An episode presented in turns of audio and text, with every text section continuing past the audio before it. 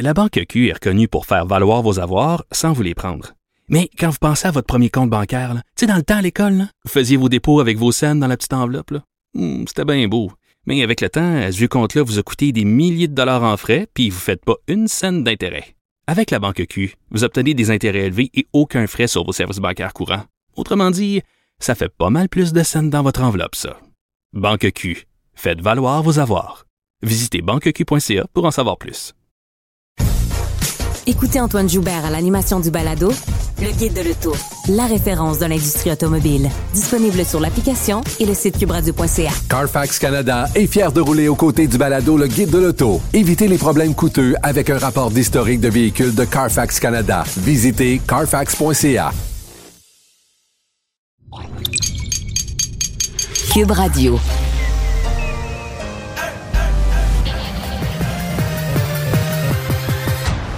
Mario Dumont.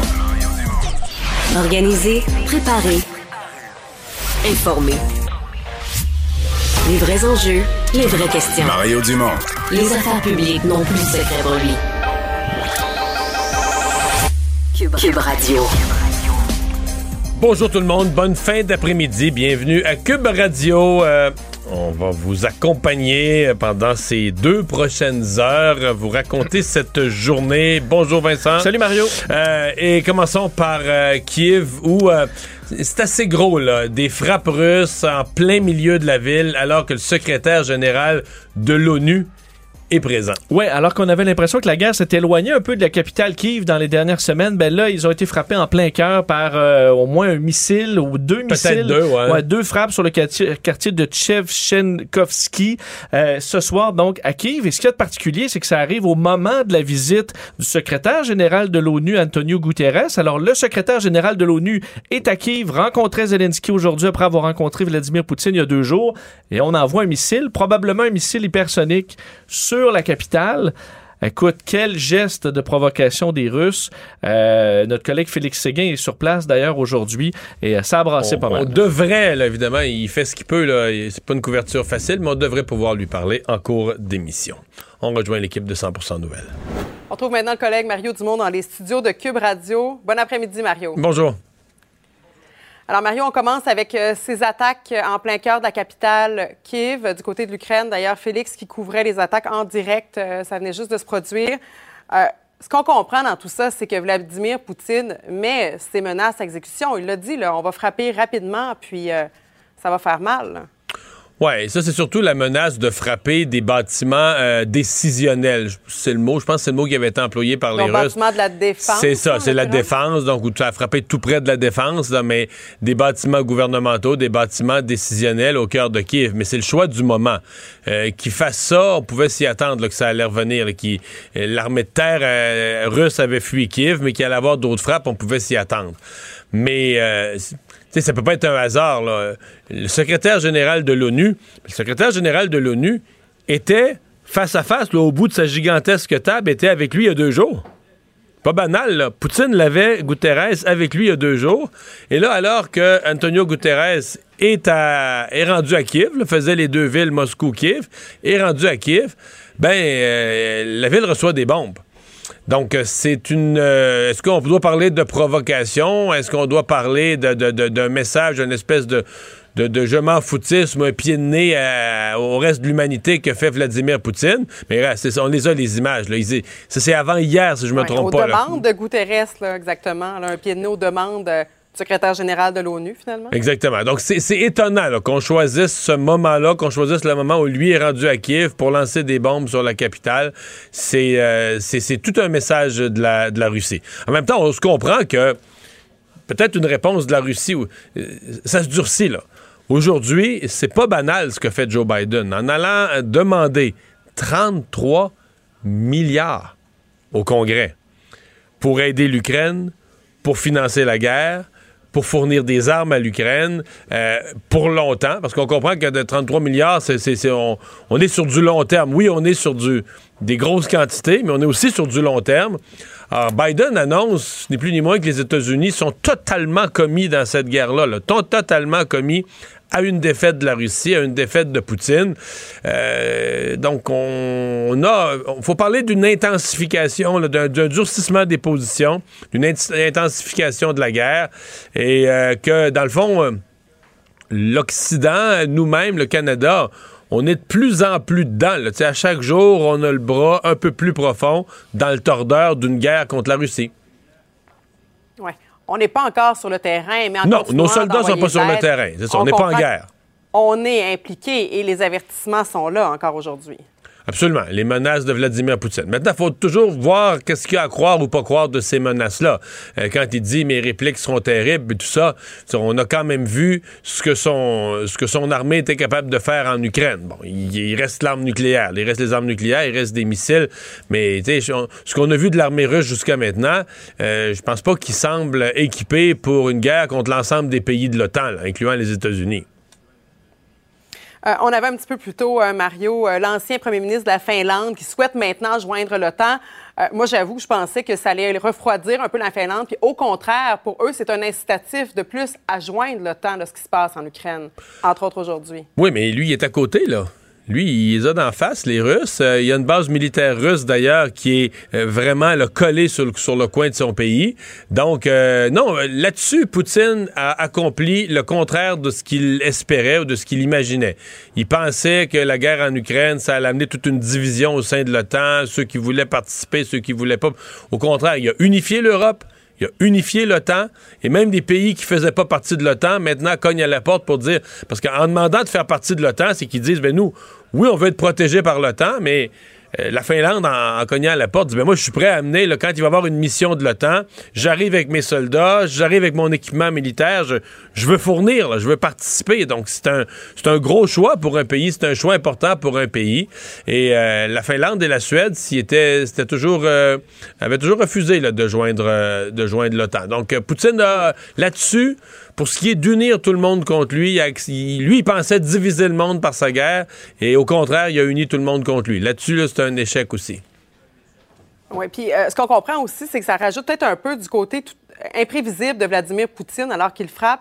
Quand Antonio Guterres est là, là c'est, ça aussi, c'est un message qui, est très fort puis qui démontre peut-être un peu qu'il est, prêt à tout. Ben c'est ça. prêt à tout, respect pour rien. Euh, c'est un peu ce qu'on ce qu'on retient.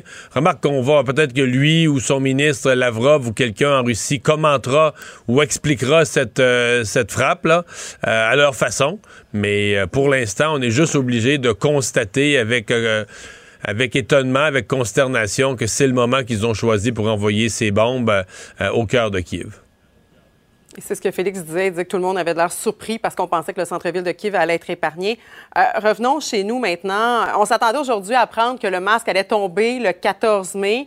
Bon, finalement, il y a beaucoup de peut-être, il y a beaucoup de si, il n'y a pas de date officielle encore.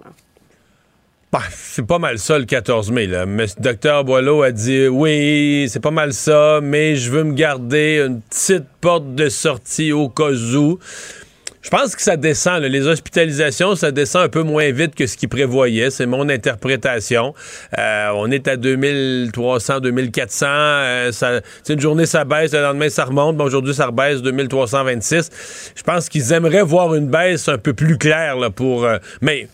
Écoutez, ils l'ont presque annoncé. Les journalistes ont talonné un peu, puis il a presque confirmé que c'était de loin, loin, loin le scénario le plus probable, c'est que la date du 14 mai soit, soit maintenue. Ah, moi, je, prends pas mal pour acquis que ça va être, euh, que ça, va être ça. Il avait dit, ce qu'il avait annoncé, là, je remonte au début mars ou à fin février, c'est qu'il se donnait, il se donnait le délai de 10 jours pour faire l'annonce. Donc, si on reprend le 14 mai comme date clé, ça lui donnerait jusqu'au 3-4 mai pour faire, euh, euh, pour faire l'annonce. J'avais la discussion un petit peu plus tôt avec Diane Amar. On se disait, bon, le 14 mai, on laisse possiblement tomber le masque.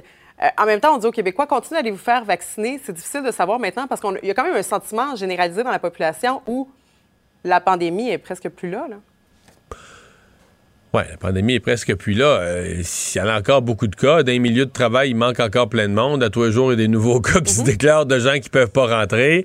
Euh, les, c'est ça. On, est, on, sent qu'on est sur une, une baisse de la vague. On est sur le retour de la vague, mais euh, la pandémie est encore là. Il y a encore, il y a encore à l'hôpital, on dit qu'il y en a moins, là, ça baisse un peu, mais quand même 2300 personnes qui sont à l'heure actuelle hospitalisées avec la COVID. C'est énorme, c'est beaucoup, beaucoup de monde. Donc, euh, c'est une... Euh, c'est une fin de vague où on, on, repart, du bon côté de la montagne, mais on n'est pas, euh, on n'est pas sorti. Moi, moi, je pense que de toute façon, s'ils enlèvent l'obligation de porter le masque, je suis convaincu qu'il y a un paquet de gens qui vont continuer à le porter, pas tout le temps, pas partout, mm. mais dans certaines circonstances où ils vont juger qu'il va y avoir bien du monde, qu'on va être collé sur ce monde-là, je suis convaincu qu'il y a plein de gens qui vont continuer à le porter de toute façon. Bon, nouvelle peut-être un peu plus étonnante là, sur la scène fédérale, Pierre Paulus qui a finalement décidé de donner son appui à Pierre Poilievre. pourtant, les, deux politiciens n'avaient pas nécessairement euh, les mêmes points de vue. Là, je pense entre autres euh, à la manifestation des camionneurs. C'était assez surprenant, ça, aujourd'hui? Oui, parce que Pierre Paulus s'était vraiment euh, positionné comme le type de, la loi et l'ordre. Euh, bon, donc, dans, dans ces manifestations où la, la, ville d'Ottawa était assiégée, d'ailleurs, il l'avait exprimé là, que ça n'avait pas de bon sens, que les gens qui. Lui, il l'avait vécu très durement. Je pense qu'il y a un appartement à Ottawa, c'est que ça n'avait pas de bon sens de vivre ça, les manifestations, etc. Et donc, euh, je me souviens de l'avoir entendu. Donc, on avait un peu pris pour acquis, ben, ce serait difficile pour lui de se relier à Pierre Poilus, euh, à Pierre Poilievre, pardon, celui qui a euh, encourager ces manifestations. Bon, aujourd'hui, il essaye de rhabiller tout ça en disant, ben, j'appuyais les camionneurs pour leur travail, mais j'étais contre le volet illégal des manifestations. Mais allez revoir, allez revoir ses réseaux sociaux à lui, Pierre Poilievre, durant la période en question. Il n'a pas dénoncé grand-chose, là, tu sais. Donc, euh, on aurait pensé que M. Paulus euh, aurait de la misère à pardonner ça. Donc, c'est un gros, gros coup pour Pierre Poilievre, parce que ça y fait un premier. Il n'y avait aucun député du Québec de son côté. Ça y en fait un premier. Euh, on comprend que dans le camp de Jean Charest, les autres députés du Québec sont bien frustrés de ça. Euh, je pense que pour plusieurs, ça va être interprété comme étant, bon... Euh, un peu, un peu opportuniste. On se rallie, dans le fond, on se rallie aux gagnants, où on pense, on regarde les sondages, on regarde. Mais bon, hein, M. Paulus lui a dit que bon, il y avait des choses dans le programme de Jean Charest qui lui apparaissaient pas acceptables, dont le fait que M. Charest a travaillé avec la, compagnie chinoise Huawei, que pour lui, ça, c'était pas, c'était pas acceptable. À suivre. Merci beaucoup, Mario. Au revoir. Alors Vincent, dans les autres nouvelles, euh, les hospitalisations qui sont légèrement euh, en baisse, euh, c'est on, espère que c'est le, début d'une longue série, d'une vraie, vraie baisse. Oui, parce que d'ailleurs, euh, le, directeur euh, de, la santé publique par intérim, Dr Boileau, le disait dans son point de presse qu'on ne voit pas une descente euh, très prononcée, mais on voit un plateau à la baisse. C'est le terme qu'il a, utilisé. Et aujourd'hui, ben, on voit une baisse d'hospitalisation de, 46. On sait plutôt cette semaine, on était en hausse. Donc, on est stabilisé pas mal. 2326 personnes hospitalisées aujourd'hui, moins 7 aux soins intensifs. Alors, ça aussi, c'est en, légère baisse. Euh, c'est donc ça fait partie des chiffres qui encouragent le docteur Boileau à euh, garder la date du 14 mai prochain pour euh, le retrait du masque. Alors c'est ce qu'on voit en ce moment. Plus de hausse importante au niveau des, des hospitalisations. En Chine, ça va moins bien. Là. Ouais, hein, la, la, technique du zéro cas c'est compliqué. Ça devient hein. ingérable. Euh, ouais, parce qu'on sait à quel point euh, c'est contagieux et que ça va arriver tôt ou tard dans une population qui n'a pas été infectée du tout. Euh, et là, les problèmes se, se, se, se, augmentent de jour en jour pour la Chine. On sait que bon, dans la capitale Pékin, on a déjà confiné plus d'une centaine d'immeubles après une centaine de cas positifs. À Shanghai, ben là, ils sont confinés, eux, depuis déjà assez longtemps, une dizaine de nouveaux morts quotidiennement. Et là, s'ajoute aujourd'hui la grande métropole chinoise de Canton euh, qui a annulé aujourd'hui des centaines de vols, lancé le dépistage de 6 millions de citoyens pour un seul cas suspect C'est fou, à l'aéroport. On dit un cas suspect, là, même pas un cas confirmé. Et là, tu dis, on annule tous les vols, des centaines de vols annulés aujourd'hui, et en même temps, 6 euh, millions de personnes dépistées. Si tu veux le zéro cas, c'est ce genre de choses euh, que tu es obligé de faire, c'est sûr. Mais écoute, à quel point, là, des cas, ils vont en arriver de partout. Là. La COVID circule encore euh, partout. la grande ville de Hangzhou aussi, qui est près de Shanghai, a appelé 9 de ses 12 millions d'habitants à se faire dépister toutes les 48 heures s'ils commencent à avoir, à continuer à avoir accès aux espaces publics, aux transports en commun. dans à travers le pays, on évalue à 11 000 cas positifs par jour au niveau national. Alors, quand tu as un objectif de zéro cas à 11 000, euh, c'est quand même assez loin du compte. À Pékin, je disais une centaine d'édifices qui étaient euh, vraiment confinés. C'est beaucoup plus par endroit. Et ça semblait se stabiliser, par contre, à Pékin. Mais tu sais, ça stabilise, mais après ça, euh, deux jours plus tard, c'est instable. Donc, une situation qui, est difficile. Il y a des questions à se poser sur la gestion carrément de la COVID en elle-même. Et si on abandonne ce plan-là du zéro COVID, ben, euh, on va, on va manger euh, la claque, là, parce que. personne l'a eu, là. Les gens sont, c'est pas, le taux de vaccination n'est pas élevé par endroit et personne l'a eu. Euh, donc, ce, sera toute une problématique pour les Chinois dans les prochains mois. On voit que ça avait. Aujourd'hui, les marchés remontent. D'autant plus que la distanciation de 2 mètres, là, pas facile à respecter dans, les grandes villes de Chine. Absolument, des coins très, très peuplés. Donc, euh, ouais, ça va être tout un casse-tête. Euh, une opération de sauvetage inquiétante, d'ailleurs, euh, dans une entreprise de Terrebonne. Oui, opération toujours en cours à Terrebonne, alors que vers midi 30 à l'entreprise Rinox, c'est une entreprise qui est spécialisée dans les produits de béton sur le boulevard des entreprises à Terrebonne. Il y a eu effondrement d'une structure, coinçant un travailleur, donc sous cette structure, ce qui amène une intervention très délicate des pompiers. On a demandé les pompiers de Montréal tout qui sont instable, on veut pas faire pire. Instable et on n'a pas de contact avec euh, le travailleur en tant que tel. Alors on ne sait pas s'il est encore vivant, il est dans quel état, euh, mais on souhaite faire les opérations le plus rapidement possible quand même s'il a survécu pour pouvoir le transporter à l'hôpital rapidement. Mais on parle de manœuvres très complexes. Ça nous rappelle certaines, certains événements récents. Donc euh, les pompiers de Montréal qui font ce qu'ils peuvent pour essayer de sécuriser la structure, aller rechercher le travailleur en place des agents de la CNESST aussi qui ont été déployés sur les lieux de l'incident. Il y a euh, enquête, évidemment, pour essayer de comprendre ce qui s'est passé, mais pour l'instant, le focus est sur euh, le sauvetage de ce travailleur qui est toujours coincé.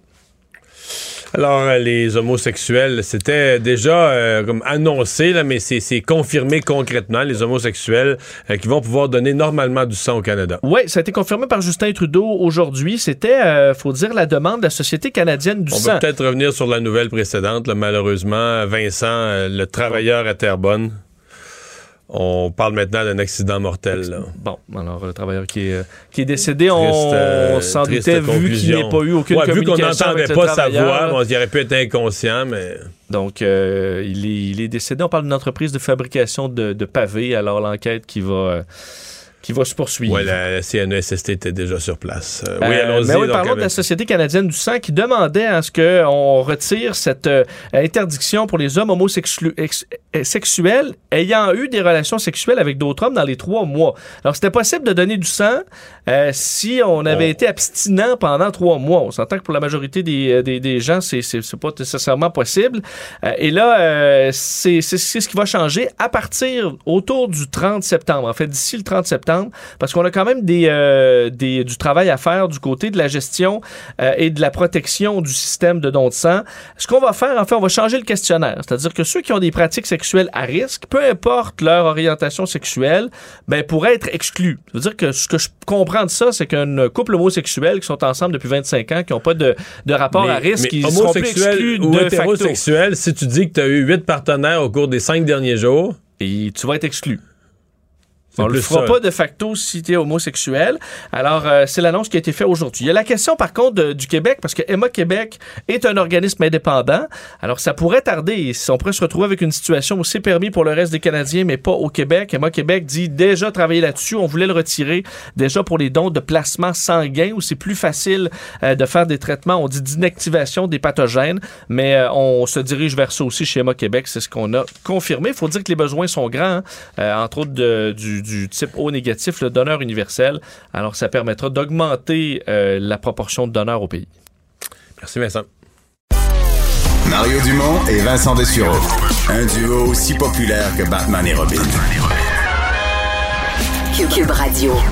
C'est un gros événement à chaque année, mais ça a l'air que cette année, c'est un gros show comme on dit, euh, à, Las Vegas, euh, le repêchage, euh, le repêchage de la Ligue nationale de football, de la NFL. on va en discuter avec Stéphane Cadorette. bonjour Stéphane. Salut Mario, content de te parler. Ben oui. oui, on fait ça à Las Vegas. rien, rien, de petit là-bas, là. Hein? Ouais, euh, tu sais, euh, Vegas sont pas habitués beaucoup hein, de te présenter des spectacles. Fait que il y a une période de rodage, évidemment. Non, non, c'est pas vrai. Écoute, c'est de toute beauté. deux grosses scènes pour le repêchage de la NFL. Tu te promènes sur la strip. Les ben oui, ben c'est ça. Pour les gens, les gens familiers, on est sur la strip, là, carrément. On est euh, devant le Bellagio, c'est ça? Devant le Bellagio, directement dans l'eau, où il y a le, fameux spectacle des fontaines du Bellagio. Là, Mario, c'est un spot quand même assez connu à Las Vegas pour les Québécois qui sont allés. Donc là, il va y avoir l'espèce de tapis rouge où les, euh, les espoirs vont être présentés là, en début de, de soirée. Ensuite, tout ça va se déplacer plus au secteur de la Grande Roue à l'hôtel Link, où il y a un énorme théâtre qui été aménagé là avec une place d'un million de pieds carrés, où ils attendent, euh, écoute, des centaines de milliers de personnes d'ici à samedi, parce que là, c'est la première ronde ce soir. Bon, fais-nous un peu le, euh, le descriptif là, sur, sur, quoi? Sur trois jours, quatre jours, qu'est-ce qui se passe là? Ouais. Première ronde ce soir, donc c'est pas mal le plus le plus gros de l'événement ce soir, mais pour les plus mordus, dont je suis, ça se continue demain, vendredi soir, les rondes 2 et 3, puis samedi midi euh, jusqu'en fin de journée, début de soirée, c'est les rondes 4 à 7. Donc, euh, c'est pas toutes les rondes qui intéressent tout le monde, mais les plus mordus vont y trouver leur compte. Euh, mais ce soir, c'est le gros, gros du show. Là. Manquez pas ça si ça vous intéresse le moindrement la NFL. Est-ce qu'il y a des est-ce qu'il y a du spectacle, d'autres éléments autour de ça? Oui. C'est sûr et certain. Ils vont même barrer. Euh, il y, a, euh, il, y a, une partie de la strip qui est barrée justement là, pour euh, tenir des spectacles. Je sais qu'il va y avoir Ice Cube, il va y avoir le groupe rock Weezer qui va être là, entre autres. Donc, tu sais, tout est fait à la sauce Vegas, Mario.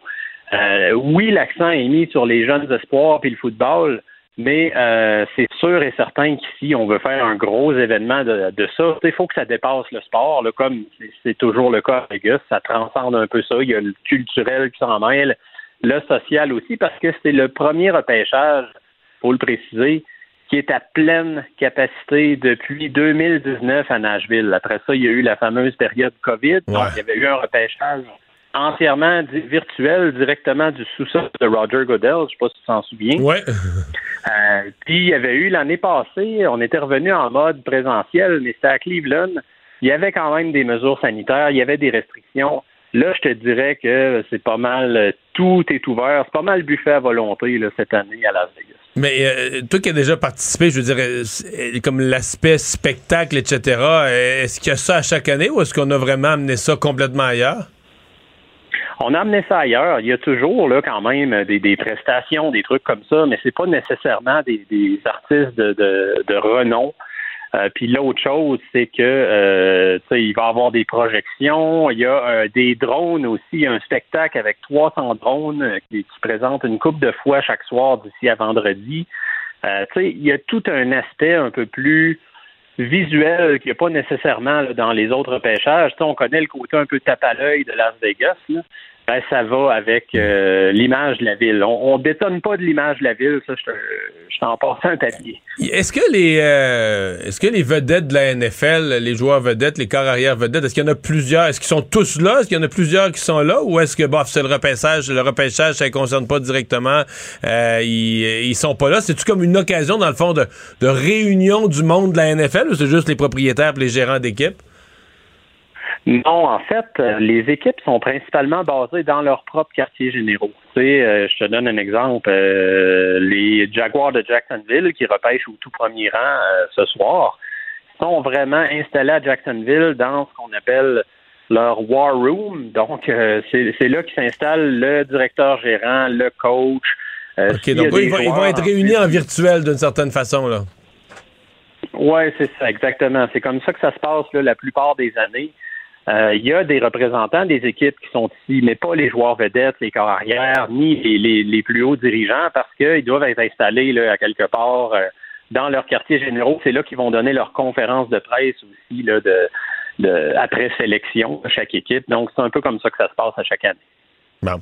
Euh, si on parle un petit brin de football, évidemment, quand on parle repêchage, on regarde toujours Seulement les spécialistes regardent les derniers tours, mais on se demande toujours un choix de premier tour, euh, premier, deuxième choix. Est-ce que est-ce que c'est clair cette année euh, qui va être le premier choix?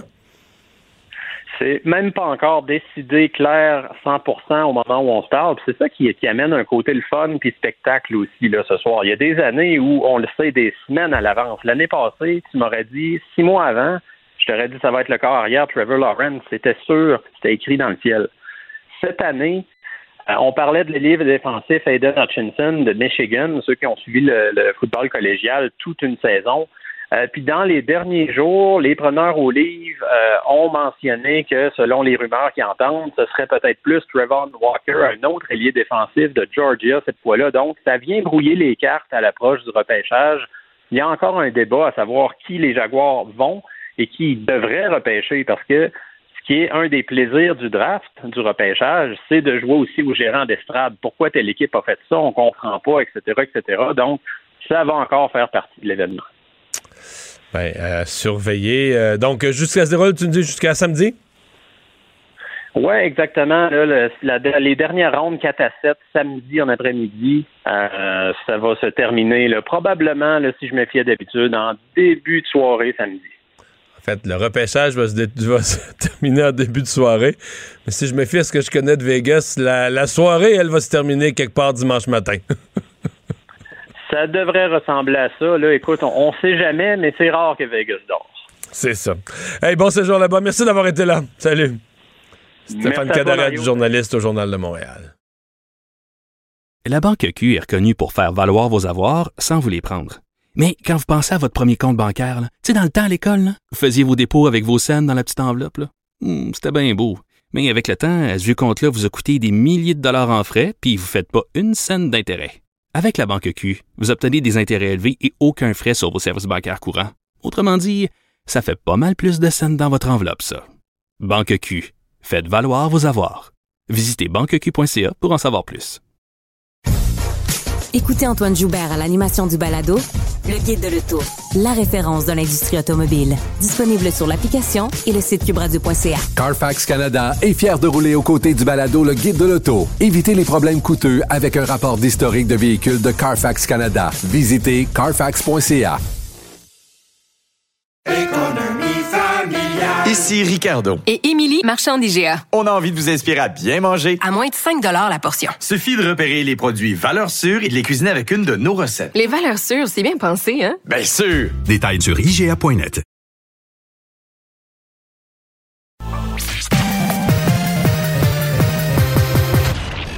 Combiner crédibilité et curiosité. Mario Dumont. Cube Radio le conflit Russie-Ukraine avec Guillaume Lavoie. Bonjour Guillaume. Bonjour Mario. Alors c'est une annonce absolument majeure qu'a faite ce matin euh, Joe Biden.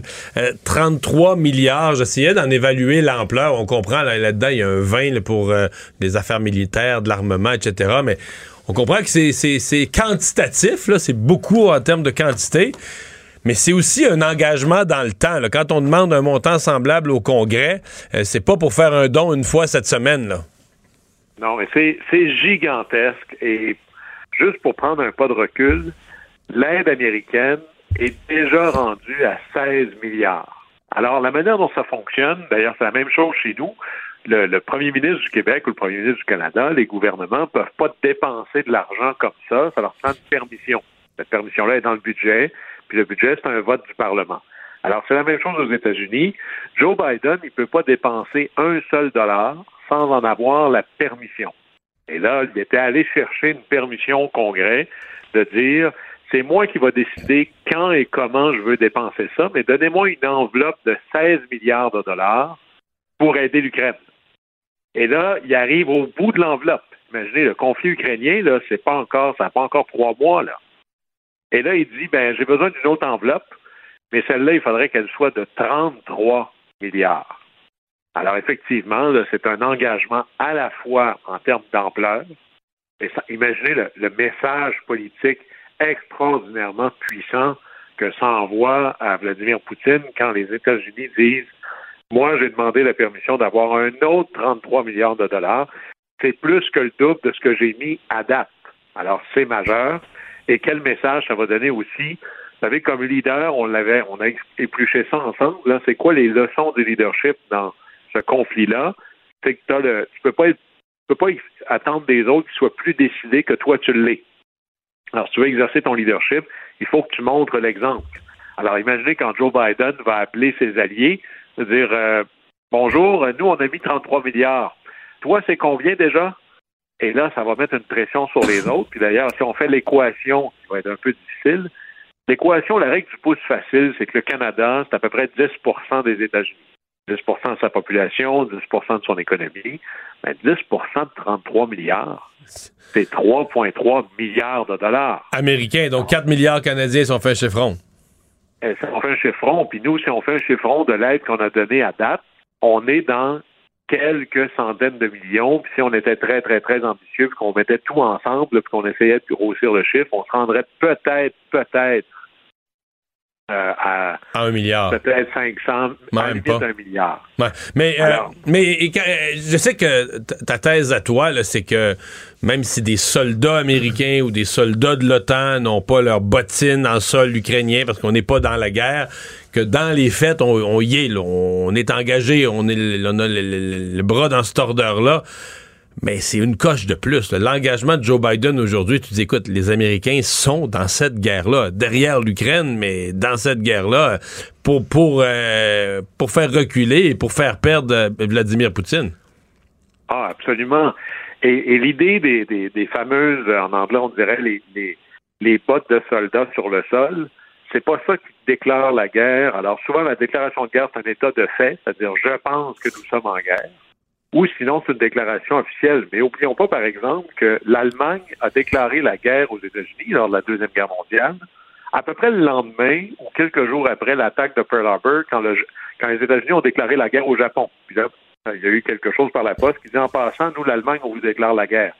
Il n'y avait pas eu à ce moment-là de bottes américaines sur le sol allemand avant très, très longtemps.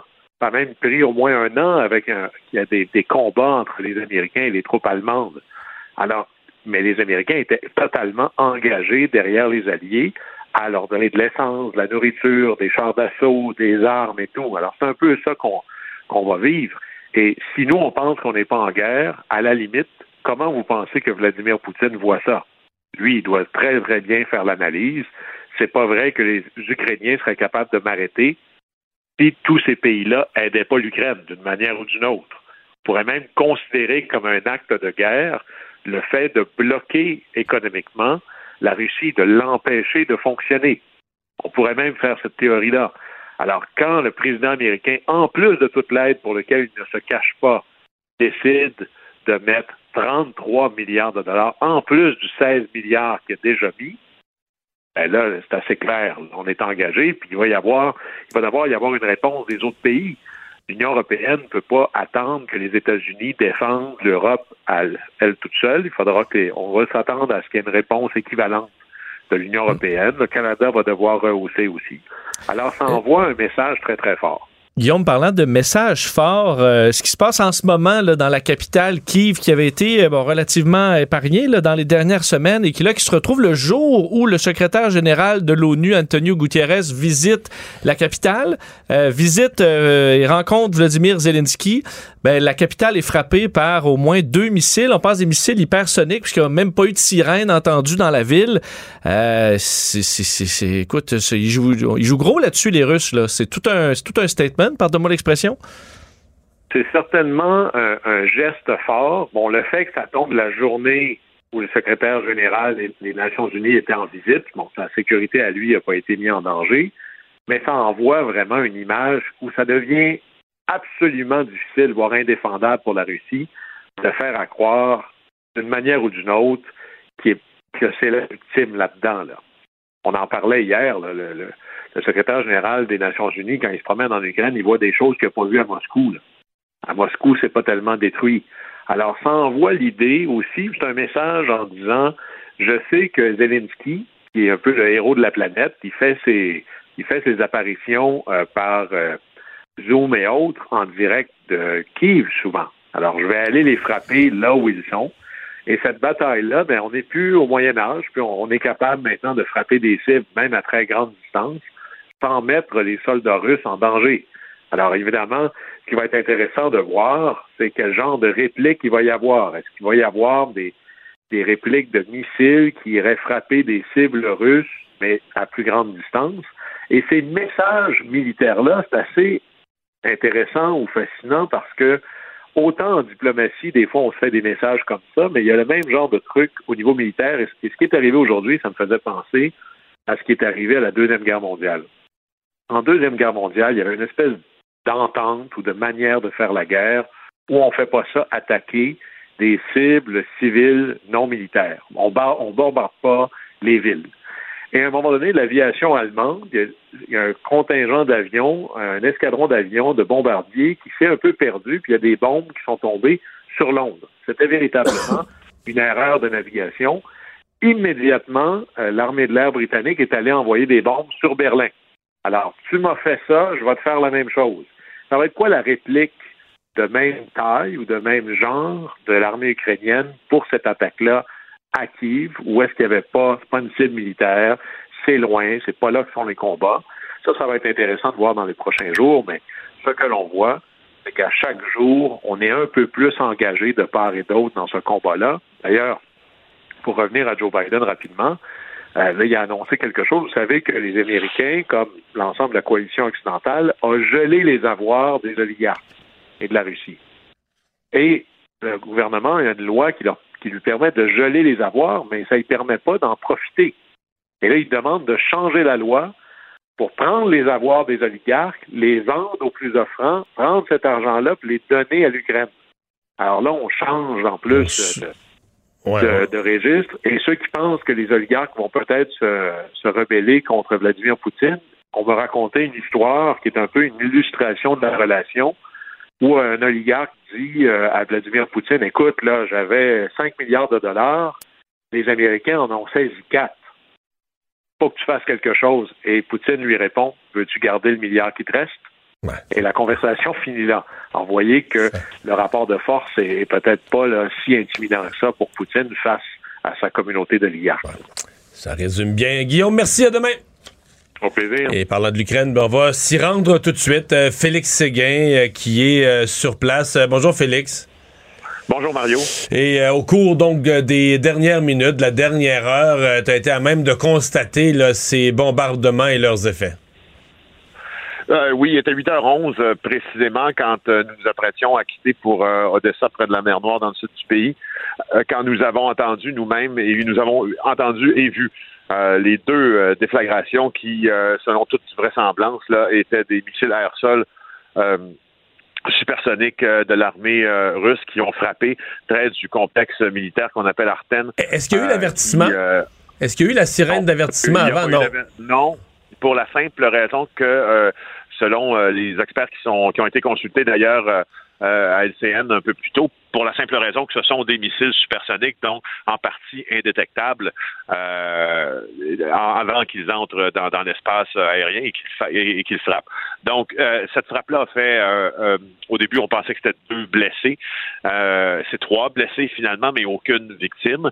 Et il a manifestement manqué sa cible, si toutefois la cible était le complexe militaire, puisqu'il s'est abattu, ils se sont abattus sur un complexe résidentiel dans lequel il y avait des bureaux au rez-de-chaussée et des enfants qui ont dû être mis en sécurité euh, au sous-sol. Puis Mario, il y, a, dans ça, euh, je, crois que tu l'as abordé ou que tu vas l'aborder dans les prochaines secondes dans, cette entrevue, un message euh, complètement un message très fort qui est lancé par les Russes en bombardant le cœur de la capitale, je le répète, le cœur de la capitale.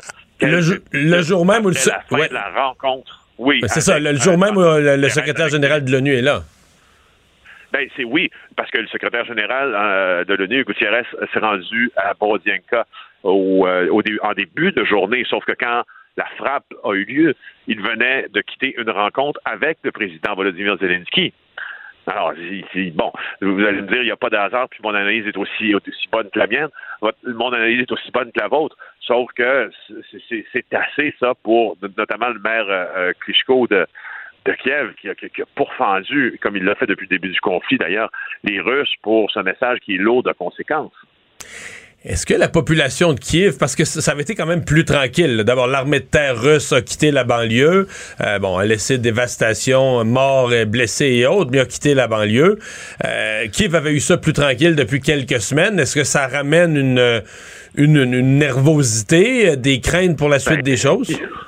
Mais bien oui, euh, je, je crois qu'on l'a abordé ensemble, Mario, même euh, dans ton émission euh, euh, matinale, 100% nouvelle, pas 100% nouvelle, là, je te décale de, de case horaire, horaire, ton émission du matin. Euh, on, on a abordé le fait que en tout cas, moi personnellement, parce que ben, oh, tout ce que je peux faire, c'est être vos yeux sur sur le terrain. J'ai vu hier euh, des mines explosives être euh, déployées là à des, euh, des contrôles routiers puis des mouvements euh, militaires qui nous a-t-on confirmé parce que pour plein de raisons là, on a de, de, de- très bons contacts ici avec des gens du service militaire et de la police. Pour plein de raisons, il y avait un redéploiement près de près de, de points stratégiques euh, en banlieue de Kiev. Donc, et, tous les militaires à qui on a parlé, de même des gens de la garde territoriale, nous disaient nous n'excluons pas ces frappes, que ces frappes recommencent à nouveau. Alors, est-ce que c'est annonciateur, par contre, de euh, d'autres? Ça, au fond, on l'ignore. Mais il y a une préparation pour ça, c'est sûr.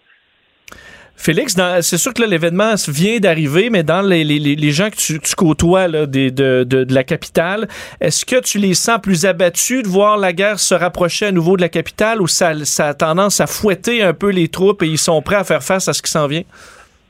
Ben, écoute, moi, je peux te raconter le témoignage que j'ai entendu du maître euh, du maître euh, d'hôtel euh, ici, le concierge de l'établissement, l'hôtel Opéra où nous sommes. Cet homme-là travaille à chaque jour depuis l'invasion russe. Donc, il travaille à chaque jour à l'hôtel, il couche à l'hôtel parce que sa maison a été complètement bombardée et sa famille évacuée euh, ses filles de 10 et 16 ans et sa femme vers l'Autriche. Donc, lui est ici depuis le début et c'est un homme qui, pendant notre séjour, euh, était extrêmement, bien sûr, courtois, et etc. Mais ce soir, ce soir, il fallait lui voir l'air. Il fallait le voir euh, se prendre la tête euh, à deux mains en disant mais mon Dieu non pas pas pas, à côté de mon hôtel pas à côté d'où je travaille pas ici j'ai- pas franchement aucunement je, je n'ai vu des, des gens qui considéraient cette explosion comme anodine Donc, les, les bombes sont tombées pas loin de votre hôtel? à 1,7 km Quand même. Euh, quand même Ouais. Euh, Est-ce que euh, est-ce que Poutine a pu carrément réagir à l'annonce de ce matin? Parce que Biden, pas, banal, le président américain demande au Congrès de lui voter 33 milliards. Donc là, on comprend que c'est de l'aide militaire encore en quantité. Mais plus que ça, tu dépenses pas. À un moment donné, t'as beau, avoir beaucoup d'argent, ça prend du temps pour le dépenser. Donc c'est comme si Biden disait, moi, là, pour des semaines, voire des mois, là, j'ai de la gasoline. Là. Tu comprends? Je vais avoir de l'argent pour financer, pour fournir des armes, puis encore, puis la semaine d'après, puis le mois d'après, puis un peu plus. Euh, Est-ce que c'est une réplique à ça euh, qu'a pu euh, que Poutine a voulu faire? Ben, écoute, c'est bien malin celui qui saura le dire, sauf que si on additionne les événements qui sont produits depuis le début de la semaine, en commençant par la déclaration d'Anthony Blinken, secrétaire d'État américain, en disant que euh, l'Ukraine avait de réelles chances de vaincre militairement la Russie, si on additionne également euh, les déclarations des Britanniques qui, eux, allons piger dans nos réserves s'il faut pour fournir de l'armement aux Ukrainiens. Si on additionne celle du Kremlin, euh, je crois que c'est euh, c'est Sergei Lavrov, en fait, le ministère des, Affaires étrangères, premier diplomate russe, qui disait qu'il ne fallait pas négliger le fait qu'une attaque nucléaire pouvait survenir, que c'était une option qui était euh, réaliste et qu'il fallait la considérer. C'est une escalade de mots, en tout cas, qui, qui, qui, qui, pointe qui pointe là, euh, sauf à preuve du contraire. Euh, Félix, en, en terminant, parce que tu devais te diriger vers Odessa là, au moment où ces, ces attaques euh, sont survenues à Kiev, euh, est-ce que ça bouscule tes plans? Qu'est-ce qui s'en vient pour toi dans les prochaines heures, les Oui, prochains pas jours? Mal, pas mal, pas mal. Alors euh, oui, on est en fait là, si, si, si, vous voyez présentement la chambre d'hôtel, euh, c'est qu'au fond nos bagages étaient faits, on avait, on quittait vraiment là, on venait de, on venait de, de, de fermer les valises, on venait de ranger les trépieds, la caméra, les, les transmetteurs, etc. Pour, pour partir en train? On allait pour partir en train de nuit qui devait quitter à 21 heures à, à la gare centrale de Kiev. Et donc, quand cette explosion-là est survenue, on avait deux options, soit faire comme si rien n'était et continuer notre chemin vers euh, Odessa ou annuler nos plans de, voyage. Euh, et puis les reporter à une date ultérieure. Alors pour l'instant, on est en train de, de regarder comment on va comment on va articuler euh, articuler tout ça. Je pense que la nuit, la nuit nous, nuit nous dira, nous, nous dictera quoi faire demain. au fond, parce que bon, il y, a, à voir, il y a à faire, il y a à dire aussi à Odessa, parce que c'est la seule c'est la seule lampe de terre, si vous voulez, qui manque euh, à Vladimir Poutine pour couper le front de mer de l'Ukraine complètement euh, sur la mer Noire et la mer d'Azov, maintenant que Mario n'a pas prises. Bien, euh, restez prudent. Merci beaucoup d'avoir été là, Félix. Ça Au revoir. ça me fait plaisir. Félix Séguin, en direct de Kiev, donc qui a couvert en direct là, ces bombardements, je vous le rappelle, deux missiles qui ont frappé des bâtiments en plein cœur de la ville. La banque Q est reconnue pour faire valoir vos avoirs sans vous les prendre. Mais quand vous pensez à votre premier compte bancaire, tu sais, dans le temps à l'école, vous faisiez vos dépôts avec vos scènes dans la petite enveloppe. Hmm, c'était bien beau. Mais avec le temps, ce vieux compte-là vous a coûté des milliers de dollars en frais, puis vous ne faites pas une scène d'intérêt. Avec la banque Q, vous obtenez des intérêts élevés et aucun frais sur vos services bancaires courants. Autrement dit, ça fait pas mal plus de scènes dans votre enveloppe, ça. Banque Q. Faites valoir vos avoirs. Visitez banqueq.ca pour en savoir plus. Écoutez Antoine Joubert à l'animation du balado Le Guide de l'Auto, la référence de l'industrie automobile. Disponible sur l'application et le site cubradio.ca. Carfax Canada est fier de rouler aux côtés du balado Le Guide de l'Auto. Évitez les problèmes coûteux avec un rapport d'historique de véhicules de Carfax Canada. Visitez carfax.ca. Ici Ricardo. Et Émilie, marchand d'IGA. On a envie de vous inspirer à bien manger. À moins de 5 la portion. Suffit de repérer les produits valeurs sûres et de les cuisiner avec une de nos recettes. Les valeurs sûres, c'est bien pensé, hein? Bien sûr! Détails sur IGA.net. Mario Dumont. Il analyse l'actualité et sépare les faits des rumeurs. Il n'a qu'une seule parole, celle que vous entendez. Cube Radio. C'est une discussion qui dure depuis des semaines. Le gouvernement a confirmé euh, sa décision aujourd'hui euh, de hausser les normes de nickel dans l'air. Et entre autres, c'est autour du port de Québec que la discussion est la plus euh, sensible. Le maire de Québec qui s'en est mêlé et celui qui est dans le dossier depuis déjà plusieurs mois est avec nous. Sol Zanetti, député de, de Québec solidaire dans le coin de Limoilou, dans le comté de Jean-Lesage. Monsieur Zanetti, bonjour. Oui, bonjour, M. Dumont. Bon, euh, est-ce que vous avez été surpris euh, que le gouvernement maintienne sa décision? Le gouvernement dit s'appuyer sur, euh, sur la science, sur les données de ses experts. Ben, moi, j'ai, je suis malheureusement pas surpris. On a tout essayé jusqu'à la dernière minute, mais il s'appuie en fait sur une étude toxicologique qui a été très critiquée par plusieurs scientifiques dans le cadre de mémoires qui ont été déposés dans le processus de révision de règlement il y a tellement de monde qui sont contre, puis pas juste des, des voix citoyennes puis des voix politiques, des voix scientifiques avec plein d'angles différents qui minent la crédibilité de cette euh, cette étude-là. Donc moi je pense que le ministre en s'accrochant à ça, ben il perd aussi sa crédibilité de ministre de l'environnement. Là, c'est vraiment euh, rendu un slogan. C'est pas vrai qu'il s'appuie sur la science, pas en tout mais l'ancienne norme, mais l'ancienne norme du Québec était comme, c'était pas la norme mondiale. Le Québec s'était donné tout seul dans son coin une norme euh, plus sévère que tous. Savais-tu de l'allure ça? Euh, Non, ben il y avait des normes. Euh, il y a des normes plus sévères en Australie. Il y a des normes plus sévères à d'autres endroits. la ah, moi, je parle États-Unis, Canada, Europe. on était, on était complètement, on était tout seul dans notre coin là. ben, c'est sûr qu'on peut trouver des référents plus élevés puis plus bas. La question, c'est que le, la, quantité et la sorte de nickel qu'il y a dans l'air n'est pas non plus la même partout.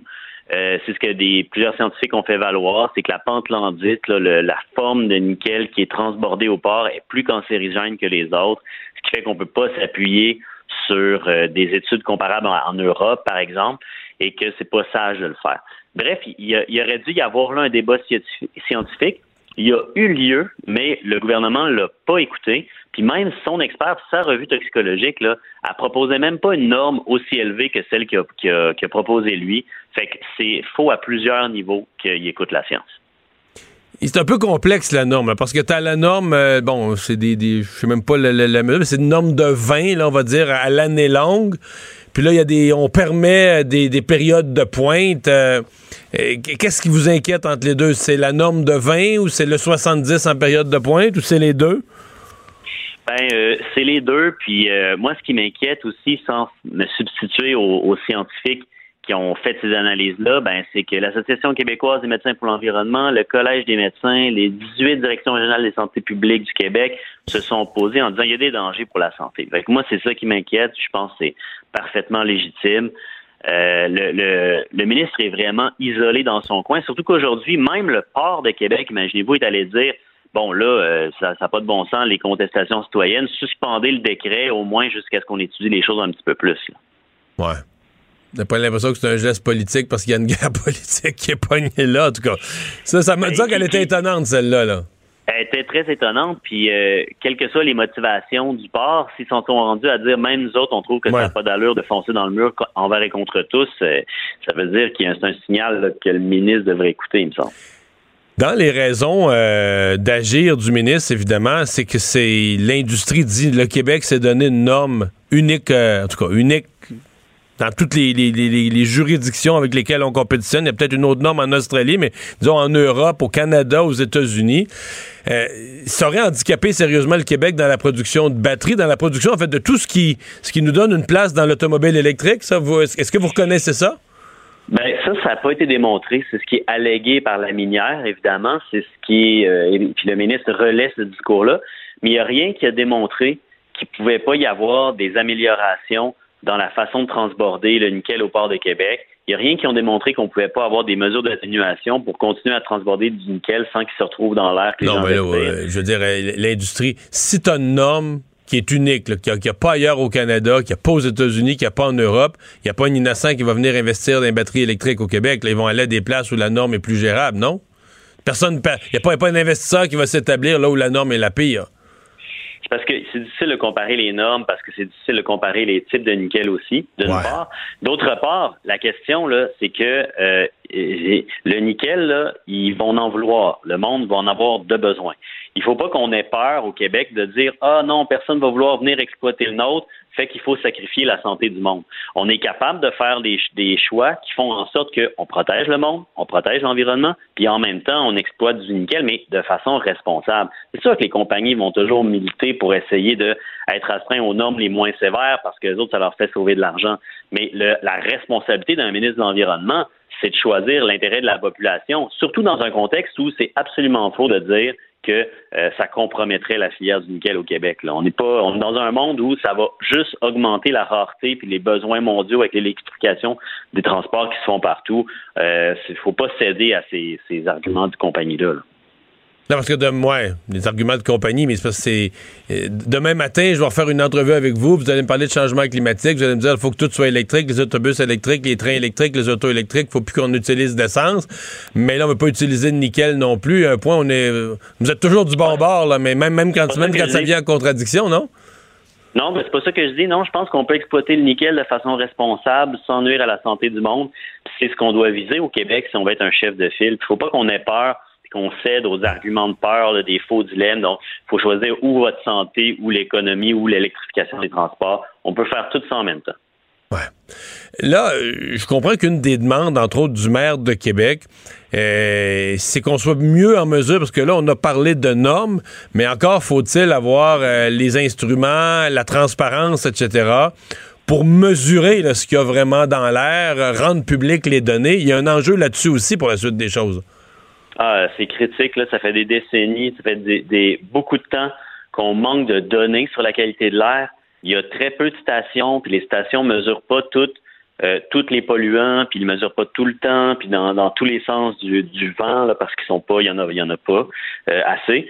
Donc, euh, ça, ça fait que c'est très difficile d'identifier exactement d'où vient le polluant. Fait on peut le soupçonner, mais en ce moment, là, euh, des amendes, là, il y, a eu des dépassements de normes, puis aujourd'hui, la ministre de la Capitale nationale n'a pas été capable de nous répondre en crédit à savoir s'il y avait eu des amendes qui avaient vraiment été données. Parce qu'une fois que tu vois des dépassements, ben comment tu peux prouver que ça vient d'où si tu n'as pas assez de données, puis surtout si Glencore, la minière, veut même pas partager ses données? Alors, c'est un gros problème, les données. Euh, au-delà de la question de la norme, il faut qu'on soit capable de savoir ce qui se passe pour vrai. Et, ça, euh, parce qu'on parlait plutôt du, port de Québec, qui n'ont pas l'air à être, euh, ils ont pas l'air être chaud chaud à collaborer de, sur ce point-là. Ben ça, euh, c'est effectivement, disons que le comité de vigilance des activités portuaires de Québec, là, il y ça, cette semaine un conseil de quartier qui a caqué la porte euh, son représentant disait Moi, je suis là depuis sept ans, puis on nous niaise, on ne donne pas les renseignements. C'est comme un comité occupationnel. On fait même pas, on peut, on n'est pas en mesure de faire notre job de, surveillance parce que euh, tout ça, ça a l'air d'être de la, communication publique pour euh, se donner bonne conscience, mais il n'y a pas de bonne collaboration ni du ministre de l'Environnement ni du port de Québec, selon les dires de, cette, de ce participant-là. Donc, il y a aussi un travail. Là. Tu sais, quand on dit on est en démocratie, les citoyens ont le pouvoir de surveiller, savoir ce qui se passe, les choses se font en transparence, ben, il faut que ce soit vrai. Il faut que les gens qui soient là aient l'information puis que ce soit public. Là. Je reviens sur le nickel, puis en, conclusion d'entrevue, est-ce que vous pensez sincèrement, vous, euh, comme, comme parlementaire, vous pensez que le, ministre de l'Environnement, euh, le gouvernement, parce que c'est un décret du Conseil des ministres, euh, mettent à risque la santé de la population, qu'ils ont des données en main et qu'ils prennent le risque, qu'ils jouent avec le feu, avec la santé de la population? Ben, c'est ce que nous disent plein d'experts, de, scientifiques qui ont déposé des mémoires dans les consultations. Euh, et, puis, euh, oui, je pense que c'est ce qui est en train de se passer. Et ce, gouvernement-là, euh, il banalise, il n'écoute pas la science. Moi, je, trouve que c'est vraiment scandaleux. parce que ce que, vous, dites finalement, c'est que les scientifiques du gouvernement, eux, sont tous pas bons, mais les scientifiques extérieurs, c'est eux qu'il faut écouter. Non, c'est pas ça. C'est qu'ils se basent sur une étude toxicologique qui a été faite par une professeure nommée Bouchard. Et puis, cette étude toxicologique-là, elle a été critiquée par plein d'autres scientifiques indépendants du ministère. Puis euh, ils décident d'écouter cette étude-là. Puis cette étude-là, même, elle propose une norme même pas aussi élevée que celle qu'eux proposent. Fait qu'ils n'écoutent ni sa science, ni celle des autres. C'est vraiment du blabla. Les, les, actions sont vraiment pas en cohérence avec ce qui est prétendu euh, au, ministère, au ministère de l'Environnement, pour le ministre. Zanetti, merci d'avoir été là. Au revoir. Merci, M. Dumont. Au revoir. La Banque Q est reconnue pour faire valoir vos avoirs sans vous les prendre. Mais quand vous pensez à votre premier compte bancaire, tu sais, dans le temps à l'école, vous faisiez vos dépôts avec vos scènes dans la petite enveloppe. Hmm, c'était bien beau. Mais avec le temps, à ce compte-là vous a coûté des milliers de dollars en frais, puis vous ne faites pas une scène d'intérêt. Avec la banque Q, vous obtenez des intérêts élevés et aucun frais sur vos services bancaires courants. Autrement dit, ça fait pas mal plus de scènes dans votre enveloppe, ça. Banque Q, faites valoir vos avoirs. Visitez banqueq.ca pour en savoir plus. Écoutez Antoine Joubert à l'animation du balado Le Guide de l'Auto, la référence de l'industrie automobile. Disponible sur l'application et le site cubradio.ca. Carfax Canada est fier de rouler aux côtés du balado Le Guide de l'Auto. Évitez les problèmes coûteux avec un rapport d'historique de véhicules de Carfax Canada. Visitez carfax.ca. Ici Ricardo. Et Émilie, marchand d'IGA. On a envie de vous inspirer à bien manger. À moins de 5 la portion. Suffit de repérer les produits valeurs sûres et de les cuisiner avec une de nos recettes. Les valeurs sûres, c'est bien pensé, hein? Bien sûr! Détails sur IGA.net. Les vrais enjeux, les vraies questions. Les affaires publiques n'ont plus de secret pour lui. Mario Dumont. Vous avez 24 minutes dans une journée. Tout savoir en 24 minutes. Pour s'informer et comprendre en 24 minutes, ici Mario Dumont, en compagnie de Vincent Dessureau, des studios de Cube Radio, la station d'affaires publique de Québecor. Voici Tout savoir en 24 minutes. Tout savoir en 24 minutes. Les combats en Ukraine qui s'étaient éloignés de la capitale Kiev dans les dernières semaines euh, fait un retour euh, en force aujourd'hui avec un bombardement de deux missiles qui semblent être des missiles hypersoniques qui ont frappé euh, la capitale de l'Ukraine dans les dernières heures. Juste à côté d'un bâtiment de la défense, on peut penser que c'est lui qui était visé. Ouais, qu'ils ont peut-être raté leur, leur objectif. parlant d'objectif, parce que c'est arrivé une journée un peu particulière, la journée où le secrétaire général de l'ONU Antonio Guterres visitait euh, non seulement l'Ukraine, mais Kiev et rencontrait euh, Volodymyr Zelensky euh, dans la capitale. Alors, est-ce que c'est un, écoute, un message envoyé de la Russie? On suppose qu'ils étaient bien au courant de la visite de M. Guterres ben, aujourd'hui. Guterres était à Moscou, au bout de la grande table de, de, il y a deux la très grande table de Poutine il y a deux jours. C'était très bien dit qu'il allait rencontrer Poutine et ensuite allait se déplacer vers l'Ukraine. Alors, on parle de deux frappes sur le quartier de Chevchenkovski. le maire euh, de Kiev, Vitaly Klitschko, qui a confirmé qu'il y avait eu trois blessés. Heureusement, pas de victimes euh, dans ces frappes. euh, qui, il faut dire, il n'y avait pas eu de frappe à l'intérieur de Kiev depuis plusieurs Non, mais il n'y semaines. a plus d'armée de terre aux portes. là. Tout, tout à fait. Et donc, il y a opération policière des pompiers assez majeure dans le secteur. Notre collègue Félix Séguin, qui est sur place, on lui a parlé il y a quelques minutes. Je vous fais entendre un extrait de cette entrevue. Euh, oui, il était 8h11 euh, précisément quand euh, nous nous apprêtions à quitter pour Odessa, près de la mer Noire, dans le sud du pays, quand nous avons entendu nous-mêmes et nous avons entendu et vu les deux déflagrations qui, selon toute vraisemblance, là, étaient des missiles air-sol supersoniques euh, de l'armée euh, russe qui ont frappé près du complexe militaire qu'on appelle Arten. Donc, euh, cette frappe-là a fait, au début, on pensait que c'était deux blessés. C'est trois blessés finalement, mais aucune victime. Il y a dans ça il y a un message très fort qui est lancé par les Russes en bombardant le cœur de la capitale. Je le répète, le cœur de la capitale. Et euh, bon, on disait, le Antonio Guterres, le secrétaire général de l'ONU, avait visité euh, également là, les zones dévastées en périphérie, là, en banlieue de Kiev. Il avait été assez secoué par les images qu'il a vues là, souhaitant encore une fois un cessez-le-feu. Et euh, je voyais Vladimir Zelensky, il voyait cette attaque aujourd'hui comme une, une tentative d'humiliation de l'ONU par euh, les Russes, parce que c'est sûr que là, l'ONU sont dans une position assez particulière Ouais. avec le droit de veto au Conseil de sécurité de la Russie, qui envoie des missiles juste à côté de son secrétaire général. Euh, C'est spécial comme ouais. position. Ça peut aussi être. euh, Poutine peut avoir lancé ça aussi, pas du tout en réaction à l'ONU, mais en réaction à Joe Biden, qui a fait une annonce absolument spectaculaire ce matin. Oui, une annonce euh, où il réclame au Congrès, donc ses collègues du Congrès, de lui accorder une rallonge budgétaire, donc un extra euh, de, dépenses possibles pour l'Ukraine de 33 milliards de dollars. Euh, c'est énorme parce que la, précédente bourse, le montant, c'était 13 600, euh, 13 milliards de dollars, 600 millions que le Congrès avait accordé le, le mois dernier pour cette aide d'urgence. Et là, Joe Biden dit on arrive à court d'argent. Alors demande 33 milliards de plus. Divisé ainsi, là, à peu près 20 milliards de dollars en aide militaire. Alors Joe Biden promet des armes, là, des armes lourdes, des chars d'assaut, des pièces d'artillerie, des armes antiaériennes, véhicules bl- blindés de transport de troupes, etc., etc.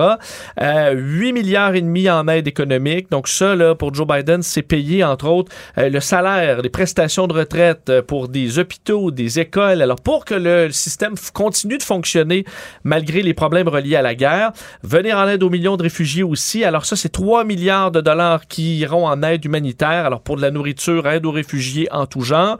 Euh, Joe Biden disait que le coût de cette bataille-là n'était pas, euh, ça allait être coûteux, là, que c'était pas un bon marché, mais que de céder avait encore un plus gros prix. Euh, et là, on sait qu'au Congrès, il y a quand même des débats parce que là, les démocrates ont mis dans le même, euh, dans le même vote de l'argent pour la COVID. Là, les républicains veulent pas ça. Joe Biden a dit, moi, passez ça séparé ou ensemble. On s'en fout, faut passer les deux. Mais euh, il y a un côté politique aussi, là, où ça semble quand même compliqué. Mais il y a une unanimité quand même, on sait, au Congrès, à appuyer l'Ukraine. Mais moi, dans l'engagement de Biden, l'ampleur des sommes, tu dis, OK, euh, les Américains ont déjà fourni beaucoup d'argent, ont déjà fourni beaucoup d'armes, la coût de, de, de 700-800 millions à l'Ukraine. Mais quand tu demandes un montant comme celui-là, c'est qu'il y a un engagement dans le temps. C'est comme si tu dis aussi à Poutine, garde mon homme, là. oui, on va en fournir beaucoup des armes, mais... Dans six mois, on va être encore là. là. C'est ça. On va en fournir en mai, puis s'il en faut, on va en fournir d'autres en juin. Puis tu comprends, on est, c'est que le montant de 33 milliards, tu comprends que c'est pas, faut pas juste le voir comme waouh quel montant, faut le voir comme un montant étalé dans le temps, un engagement dans une guerre où les États-Unis sont prêts à rester dans le temps. Et, et ça, je pense, Poutine l'entend. L'autre affaire, c'est c'est ce que ça va signifier parce que les États-Unis vont demander à leurs partenaires de faire un effort proportionnel. là. Euh, plus tôt aujourd'hui, à notre émission, Guillaume Lavoie nous, euh, nous faisait la proposition. Faisait le calcul un peu. Ben oui, il dit le Canada, on est, on est à peu près un dixième des États-Unis. Fait que trois, un dixième du 33 milliards, c'est que le Canada s'engagerait pour 3,3 milliards, mais ça, c'est en américain. Donc en dollars canadiens, Un peu plus 4 de quatre. milliards. On est loin, loin, loin de quoi que ce soit qui ressemble à ça. Même si on dit que le Canada a voulu faire sa part et tout ça. Oui. Et on s'imagine, si on ajoute à ça la Grande-Bretagne, l'Allemagne, la France, euh, c'est donc euh, tout l'Europe. gigantesque là, ce que ça amènerait comme, euh, comme outil à l'Ukraine. En fait, à un moment donné, tu te demandes est-ce que l'Ukraine va avoir même, si on fournit les armes, est-ce que l'Ukraine va avoir les soldats, va avoir. Ben, pour l'instant, on disait entre autres l'envoi de, de systèmes plus complexes là, qui avait, euh, que, que la livraison se faisait bien, que l'entraînement de, de- des Ukrainiens sur ces systèmes-là en Pologne euh, était en cours, qu'on avait déjà envoyé des Polonais. Disons que ça ressemble pas à l'armée afghane, là, qui on avait fourni de l'équipement puis de la formation, puis que... C'était tout croche. Là, il y a un apprentissage qui se fait en, disons, en extra vitesse, mais qui se fait euh, de la bonne façon. En même temps, ça veut dire que tu as des soldats ou tu as des, des- officiers d'armée qui sont formés à la base, là. Qui ont des études, qui peuvent comprendre des instructions et qui. Et là, on a des systèmes de plus en plus complexes envoyés par euh, les Occidentaux et qui vont s'ajouter euh, contre les Russes. Et t'imagines, les Russes, quand tu parlais de con- conflit à long terme, c'est que pendant eux, le robinet euh, des, des fonds, ils, ils- personne ils se en ferment, donne, là. là. Ils sont euh, de, faire face à des conséquences économiques extrêmes. Pendant ce temps-là, les États-Unis, oui, ont fait face à de l'inflation, différentes problématiques, mais c'est rien par rapport aux sanctions économiques que subit en ce moment la Russie. Alors, ça va commencer à peser dans la balance, c'est sûr. Revenons chez nous avec ce point de presse qui est attendu aujourd'hui du directeur euh, national euh, par intérim de la santé publique, Dr Boileau, euh, concernant, on, on se disait ce matin, est-ce qu'il va annoncer euh, officiellement que le masque s'est terminé à partir du 14 mai?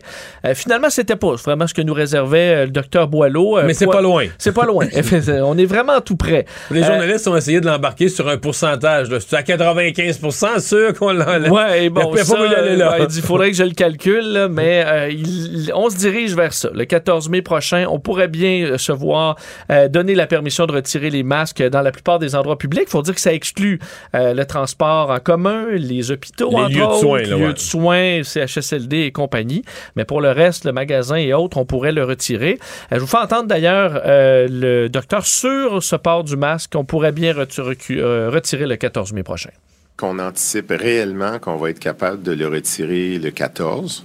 Donc, on est euh, sérieux là-dessus. là. On, on regarde ça. Puis, je pense que tous les experts autour euh, conviennent de croire que le 14 serait euh, une date qui aurait du bon sens. On l'a annoncé la semaine passée. On se disait que si ça allait beaucoup mieux cette semaine, on serait capable de le devancer. Mais les données restent. euh, quand, on n'est plus, on n'est pas dans une descente comme ça. On est plus sur un plateau qui descend.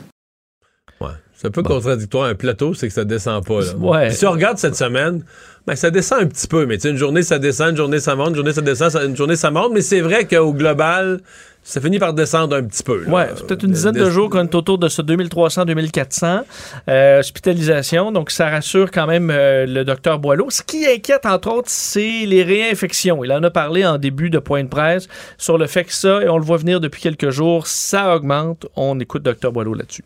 Nous constatons qu'en effet, il y a un bon nombre de personnes qui connaissent une réinfection. Alors, il est connu que le micron pouvait réinfecter des personnes qui avaient déjà connu la COVID, que ce soit des cas avec le alpha, le bêta, le delta, mais euh, actuellement, on a du BA2 et les personnes peuvent se réinfecter par ce virus-là, même s'ils ont connu un Omicron récemment. On pensait que c'était plutôt rare et on estime que c'est c'est à peu près 5 à 10% des cas que nous avons qui sont des réinfections. Bon, il expliquait que on, on, on- on était pas mal sûr qu'il y avait un trois mois là, où on ne pouvait pas être infecté. Finalement, c'est plus deux mois pour être euh, sécuritaire. nous autres, là, mi-décembre, ça veut dire que Oh. depuis le début mars, on est à risque. Ouais, on est plus protégés. Ceux qui ont eu pendant le temps des fêtes la COVID, là, moins de chances d'avoir une nouvelle COVID qui va vous amener à l'hôpital ou causer de gros problèmes. Mais pour ce qui est de la l'attraper, euh, vous pourriez la revoir. Et pour terminer sur le port du masque, ben, on va réévaluer le tout en début de semaine prochaine. Et on pourrait bien nous annoncer la semaine prochaine que oui, Mais ce sera confirmé toujours dans pour le respect 14 de sa, il est toujours dans le respect de sa parole parce que ce qui avait été dit, là, je remonte fin février, début mars, c'est qu'elle allait donner un, préavis de 10 jours. Toujours parler d'un préavis de 10 jours. Donc, s'il veut tenir parole pour le. En fait, s'il veut confirmer le 14 mai, tant qu'il l'annonce avant le 3 mai, le 4 mai, là, il, fait est le 28 avril aujourd'hui, il reste, il reste 6 jours euh, pour euh, réfléchir, réfléchir. et rega- regarder aller la situation. Oui, j'ai l'impression qu'on va l'annoncer aussi. Il y en a qui vont déjà commencer à l'enlever, ceux qui sont vraiment tannés. Puis là, Manu, tu contrôles plus ça aussi. Là. Souvent, quand on annonçait une mesure, euh, alors je pense qu'ils veulent retarder aussi peut-être cette annonce-là. Euh, parlons des, des cas aujourd'hui, euh, 1668 cas, euh, moins 46 personnes hospitalisées. Je vous le disais, là, ça a monté un peu en début de semaine. Là, ça baisse, moins 7 aux soins intensifs. Alors, c'est le bilan qu'on a euh, aujourd'hui de la COVID au Québec. Euh, là où il y a des problèmes concernant la COVID, euh, Mario, c'est encore en Chine. hein. On sait que cette stratégie de zéro cas de COVID, ça devient tout un casse-tête pour la Chine qui doit fermer des villes entières. Été un casse-tête. Un pays comme la Nouvelle-Zélande a réussi ça, puis on les admirait pendant un temps. Il était vraiment des, des mois entiers. Il n'y avait pas de mesures, pas de masse, pas de distanciation, rien. Pourquoi? Parce qu'en Nouvelle-Zélande, sur ces, deux îles, comme la Nouvelle-Zélande, il n'y avait pas de COVID. Oui. tu n'avais pas peur de l'attraper, il, il, réussissait à garder le zéro COVID. Mais là, par contre, je me souviens du cas, il y avait une étudiante à l'université d'Auckland, puis là, ben, il avait quasiment fermé la ville, tant qu'il n'avait pas isolé le cas, puis tout ça, là, tu sais c'est compliqué de maintenir le zéro COVID. Oui. C'est avantageux quand tu le réussis. Mais là, en Chine, tu dis un pays, c'est pas une île, c'est pas une petite île de, quelques millions d'habitants. La Chine, c'est un pays continental avec un milliard et quelque chose, un milliard et demi d'habitants, tout collés les uns sur les autres. Comment tu maintiens le zéro COVID là-dedans? Oui, et surtout que le plan au début, c'est de dire on a zéro COVID et quand on va avoir le vaccin, on vaccine tout le monde, mais c'est réglé. Le problème, c'est que c'est plus compliqué que ça. Il n'y a pas tout le monde qui est vacciné en Chine et euh, les gens vaccinés peuvent quand même être malades. Et la transmettre. Euh, même s'ils ne sont pas très malades, ils sont, ils sont transmetteurs. Donc, cette solution-là, euh, dans une population qui est peu vaccinée et qui n'a pas eu de COVID précédemment, ben, c'est tout un terreau fertile pour ces nouveaux variants. À, Canton, là, ils ont posé un geste extrême. Oui, parce que là, dans les dernières heures, à Canton, c'est une, grande ville de Chine. Il y a 6 millions d'affaires, il y a plus, donc, plusieurs millions d'habitants. On a annoncé qu'il y avait un cas suspect à l'aéroport. Il y a des cas suspects à l'aéroport, il, y, en a, tout le temps, mais là-bas, un cas suspect, on dit un cas anormal de test COVID réalisé à l'aéroport. On a annulé des centaines de vols aujourd'hui euh, et annoncé le dépistage d'environ 6 millions d'habitants euh, pour dans la ville pour pouvoir tenter de contrôler ce qu'ils voient, eux, comme une éclosion. Euh, et là, c'est que ça devient un boulet économique important. Shanghai, qui est confiné depuis un certain temps maintenant, c'est la ville la plus touchée. On parle d'une dizaine de nouveaux décès euh, par jour. Alors, on voit quand même qu'il y a des cas là, pour, euh, pour, générer quand même des décès. À Pékin, c'est une zone, c'est plus par petites zones, des immeubles, à peu près 150 immeubles qui sont où il y a eu des, bon, des, des, des, cas positifs. On semble par contre stabiliser les cas du côté de Pékin, mais entre autres à Hangzhou, une ville qui est près de Shanghai aussi, on a annoncé la le dépistage de 9 des 12 millions d'habitants qui devront se faire dépister aux 48 heures pour pouvoir garder les espaces publics 9 millions de personnes qu'on veut dépister aux 48 heures.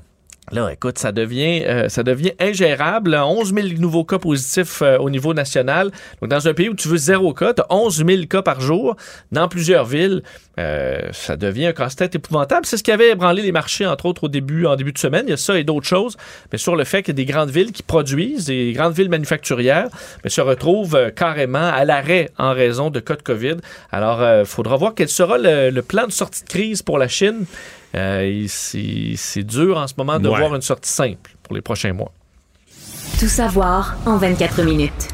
Accident de travail mortel dans les dernières heures à Terrebonne. Un employé d'une entreprise euh, qui, euh, donc, qui s'appelle Rinox, spécialisé en produits de béton sur, la, sur le boulevard des entreprises à Terrebonne, a vu fait s'écraser un silo sur lequel il travaillait, là, un silo de poussière de ciment.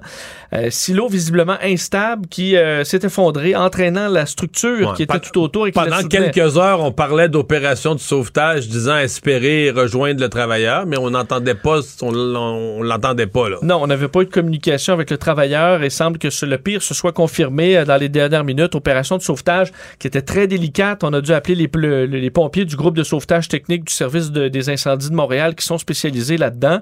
mais on parle d'une structure qui était instable, très lourde aussi, fragilisé. Et là, on tentait de retrouver un travailleur à travers tout ça. C'était compliqué. D'ailleurs, l'opération n'est toujours pas terminée, même si on a confirmé euh, qu'on recherchait maintenant le corps d'un travailleur et non pas euh, un travailleur en vie ou blessé. Euh, et on parle d'ailleurs, selon plusieurs sources, à notre collègue Yves Poirier qui est, sur place depuis quelques heures. on s'attend à ce que ça prenne encore plusieurs heures avant de pouvoir dégager les décombres. les agents de la CNSST, bien sûr, sont sur place, sont déployés pour faire enquête.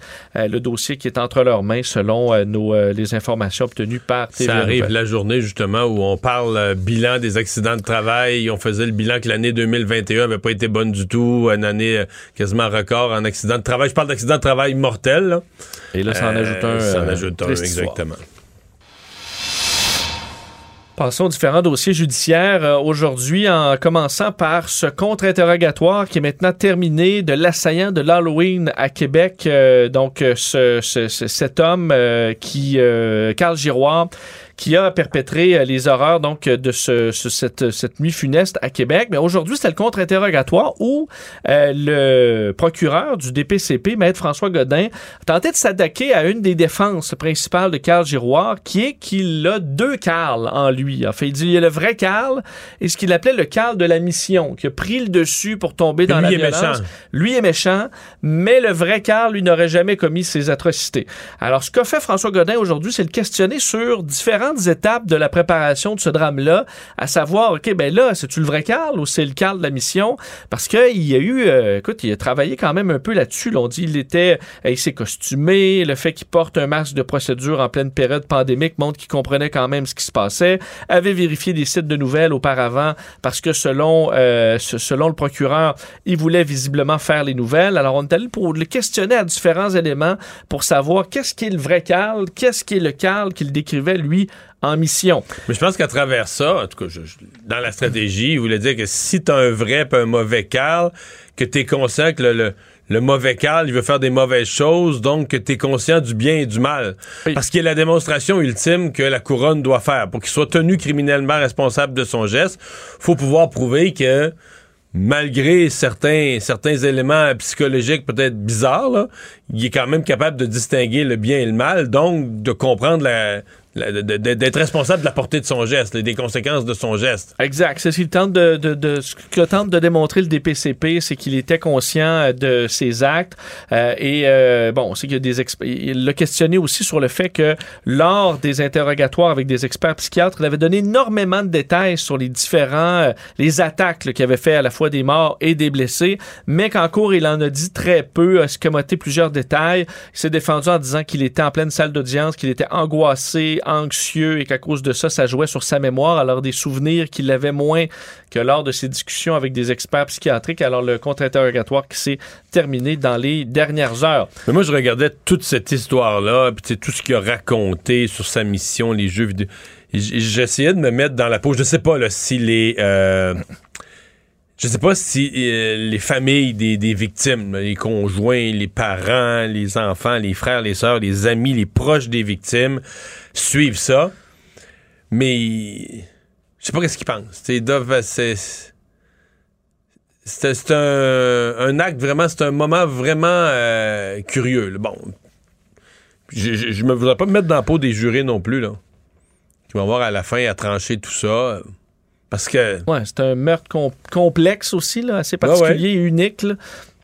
C'est doit être assez difficile à Puis suivre là, pour t'as l'individu pour lequel on comprend que la défense va plaider qu'il n'est pas criminellement responsable de son geste, mais le gars dont on dit qu'il n'est pas capable, qu'il sait pas trop ce qu'il fait, qu'il n'est pas criminellement responsable du geste qu'il a posé ou des gestes qu'il a posés, ben tu l'assois à la barre des témoins, ce qui est quand même unique. Oui, il s'explique. Il t'explique c'est assez cohérent. hein. Ouais, dans son, dans son monde, ça, une fois que tu acceptes sa construction, là, ça, ça semble se tenir là, dans sa. Enfin. Alors, euh, ouais, on, à suivre. Et euh, bon, parlant de dossier, euh, de dossier à suivre, dossier qui s'étire, dossier de l'ex-juge Jacques Delille. Euh, c'est pas On terminé, pensait ça. presque que c'était peut-être fini. là. Ben oui, finalement, ce n'est pas terminé puisque la couronne porte en appel l'arrêt des procédures qui avaient été ordonnées contre l'homme de 86 ans. Donc, trois semaines à peine après qu'on lui ait retiré ses accusations de meurtre prémédité qui pesaient contre lui. L'avis d'appel a été déposé aujourd'hui, donc, au Palais de justice de Québec. Ce qu'on soutient chez euh, la couronne, c'est que le juge Jean-François Aymon prive la société du bénéfice d'un nouveau procès où l'ensemble de la preuve admissible soutenant l'accusation de meurtre aurait pu être présentée publiquement et appréciée par 12 citoyens. Donc, on dit on devrait refaire ce procès-là. Vous rappelez quand même qu'il avait été condamné une première fois en 2012. Euh, en, avril, en avril 2021, le ministre de la Justice ordonnait la tenue d'un nouveau procès, se disant convaincu qu'il y avait eu euh, erreur judiciaire. Et finalement, en raison, euh, bon, du, de, selon le juge François Aymon, d'une négligence inacceptable de la part d'un expert de la couronne dans le dossier qui n'avait pas, euh, bon, au moment de l'autopsie de la défunte, celle qui est décédée, euh, on avait omis, entre autres, de recueillir, de photographier, documenter les coupes du cerveau qui auraient permis d'avoir des réponses sur ce meurtre-là. Donc, on avait ordonné la fin des procédures ou euh, l'arrêt carrément des procédures. Et là, ben, on se défend la couronne et on espère qu'on ait un procès du début au complet pour cet homme de 86 ans dans un dossier quand même qui, je le rappelle, traîne depuis carrément 10 ans maintenant.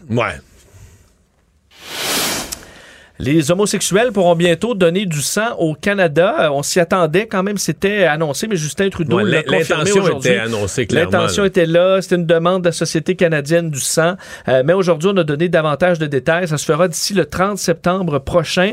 Euh, L'élimination de ce qu'on appelle la période d'exclusion, c'est-à-dire que les hommes homosexuels pouvaient donner du sang, mais ils devaient ne pas avoir eu de relations sexuelles dans les trois mois. On s'entend que pour euh, les gens actifs, bon, trois mois, c'est, ça, ça excluait quand même beaucoup de personnes, de sorte qu'on va éliminer cette exclusion-là pour changer euh, les critères. En fait, c'est que maintenant, euh, on va tout simplement juger des comportements euh, sexuels à risque de, bon, sans égard à l'orientation sexuelle.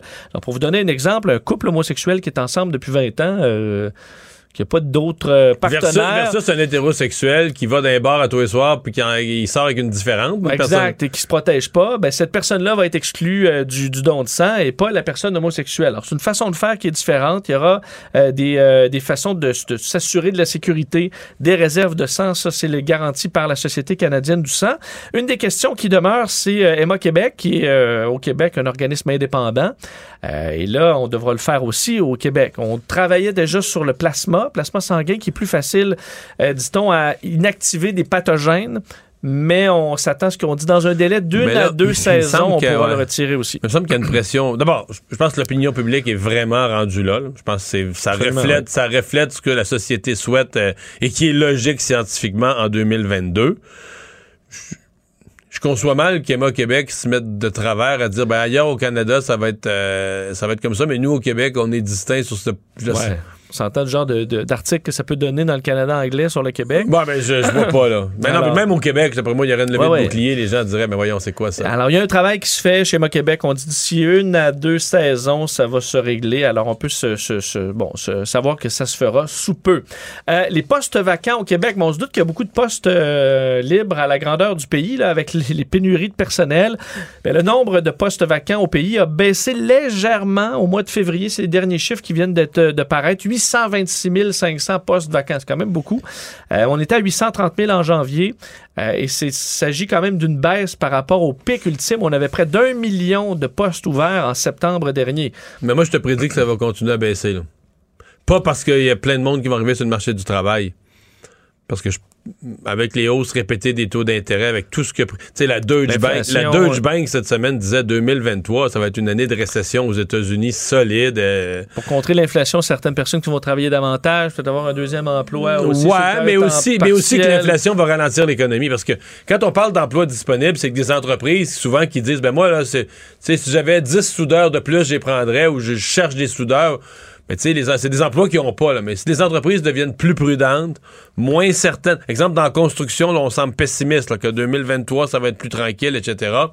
Donc, on ouvre moins de postes. On dit, on va s'arranger avec les employés qu'on a. On- Donc, euh, j'ai l'impression que par, le, par le- le- les moindres ouvertures de postes, euh, il va y avoir moins de postes vacants. Là où on a vu une grande hausse de, nombre de postes, c'est dans le domaine de l'hébergement et restauration parce que ça coïncide avec le retrait des restrictions sanitaires. Je termine avec euh, les euh, honneurs, les funérailles du légendaire hockeyeur Mike Bossy qui avait lieu aujourd'hui. Des centaines de personnes se sont déplacées à Sainte-Thérèse pour lui rendre un dernier hommage, lui qui est décédé du cancer le 15 avril dernier. François Legault était euh, sur place. Il a salué un homme, un gars tellement drôle, tellement sympathique, tellement simple, un être humain exceptionnel. Mourir à 65 ans, ça n'a pas de bon sens.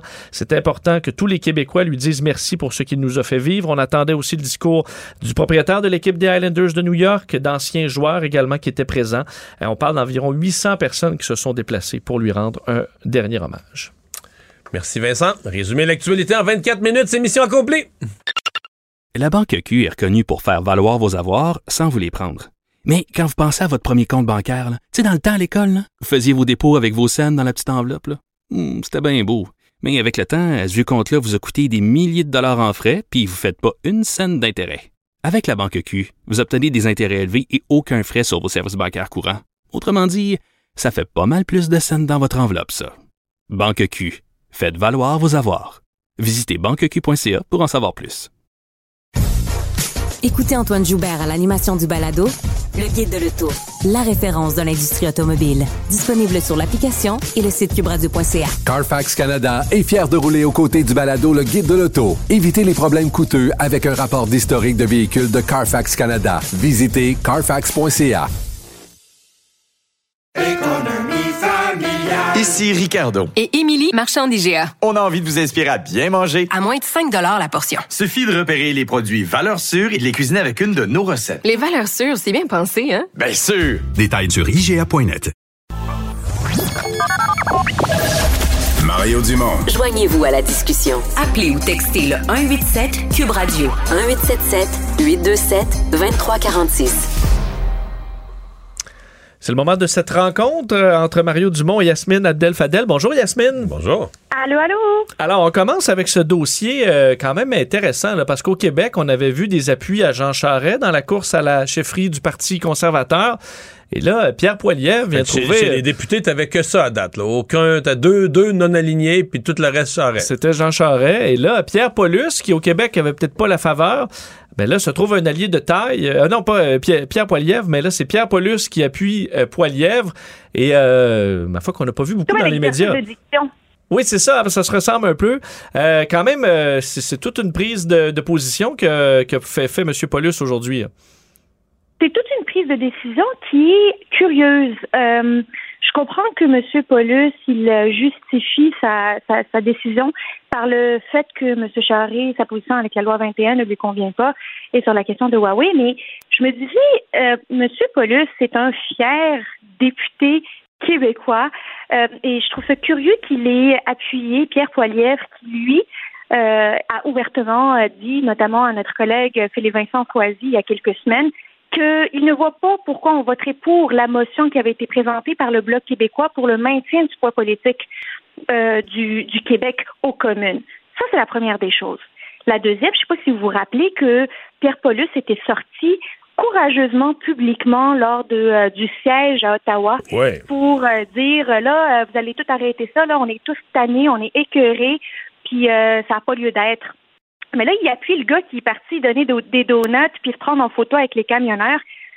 C'est un peu particulier, là, tu sais, c'est un peu. euh, je sais pas comment Ouais. il fait pour. Est-ce que c'était réconciliable, ces moi, ces c'est deux positions-là? Moi, c'était vraiment ça. là, à cause des positions de, Po- de Poilievre sur les camionneurs. Euh, Paulus, ben, à ce moment-là, Pierre Paulus avait pris une position qui n'était pas étonnante. Lui est un ancien militaire, défenseur de la loi et l'ordre. Donc, le désordre public, là, des vandales qui prennent d'assaut une ville, virent tout à l'envers, occupent les rues avec des camions, puis se mettent un spa dans le milieu de la rue, c'était pas c'était évident que c'était pas acceptable pour le genre de philosophie politique de Pierre Paulus. L'étonnant, c'est qu'aujourd'hui, il se rallie à celui qui, qui, qui semblait d'accord avec tout ça. Là. Et celui qui rassemble dans ses rallyes le monde qui soit appuyé, c'est euh, ce blocus-là et ce siège-là d'Ottawa. Là, Tu sais, on est, euh, c'est un peu particulier. Je sais pas comment il concilie ces deux positions Ouais. euh, et comment il justifie cet appui aujourd'hui. là. Mais mettons qu'il le concilie pas, mettons que je te lance l'idée. Tu vas peut-être dire que je suis niaiseux que je connais rien là-dedans, mais mettons que je te lance l'idée qu'il n'y a rien de tout ce qu'on vient de discuter qui compte, mais qui se dit Puis que le si, sondage. si est le seul Québécois qui appuie le gagnant, Pierre Poilievre, il pense que Pierre Poilievre va gagner, basé sur les sondages ou les rassemblements nombreux, etc. Et qui se dit, ben là, si je suis le seul Québécois qui l'appuie, je vais devenir le lieutenant, je vais devenir le king, je vais prendre du galon, salut Reyes, salut Deltel, prenez votre trou, c'est moi le nouveau king, non? C'est pas plein de bon sens, ça? Il y a de l'opportunisme des fois. Voyons donc, Vincent. J'ai pas utilisé ce mot-là, moi. bon, je- pas Vincent. utilisé ce mot-là.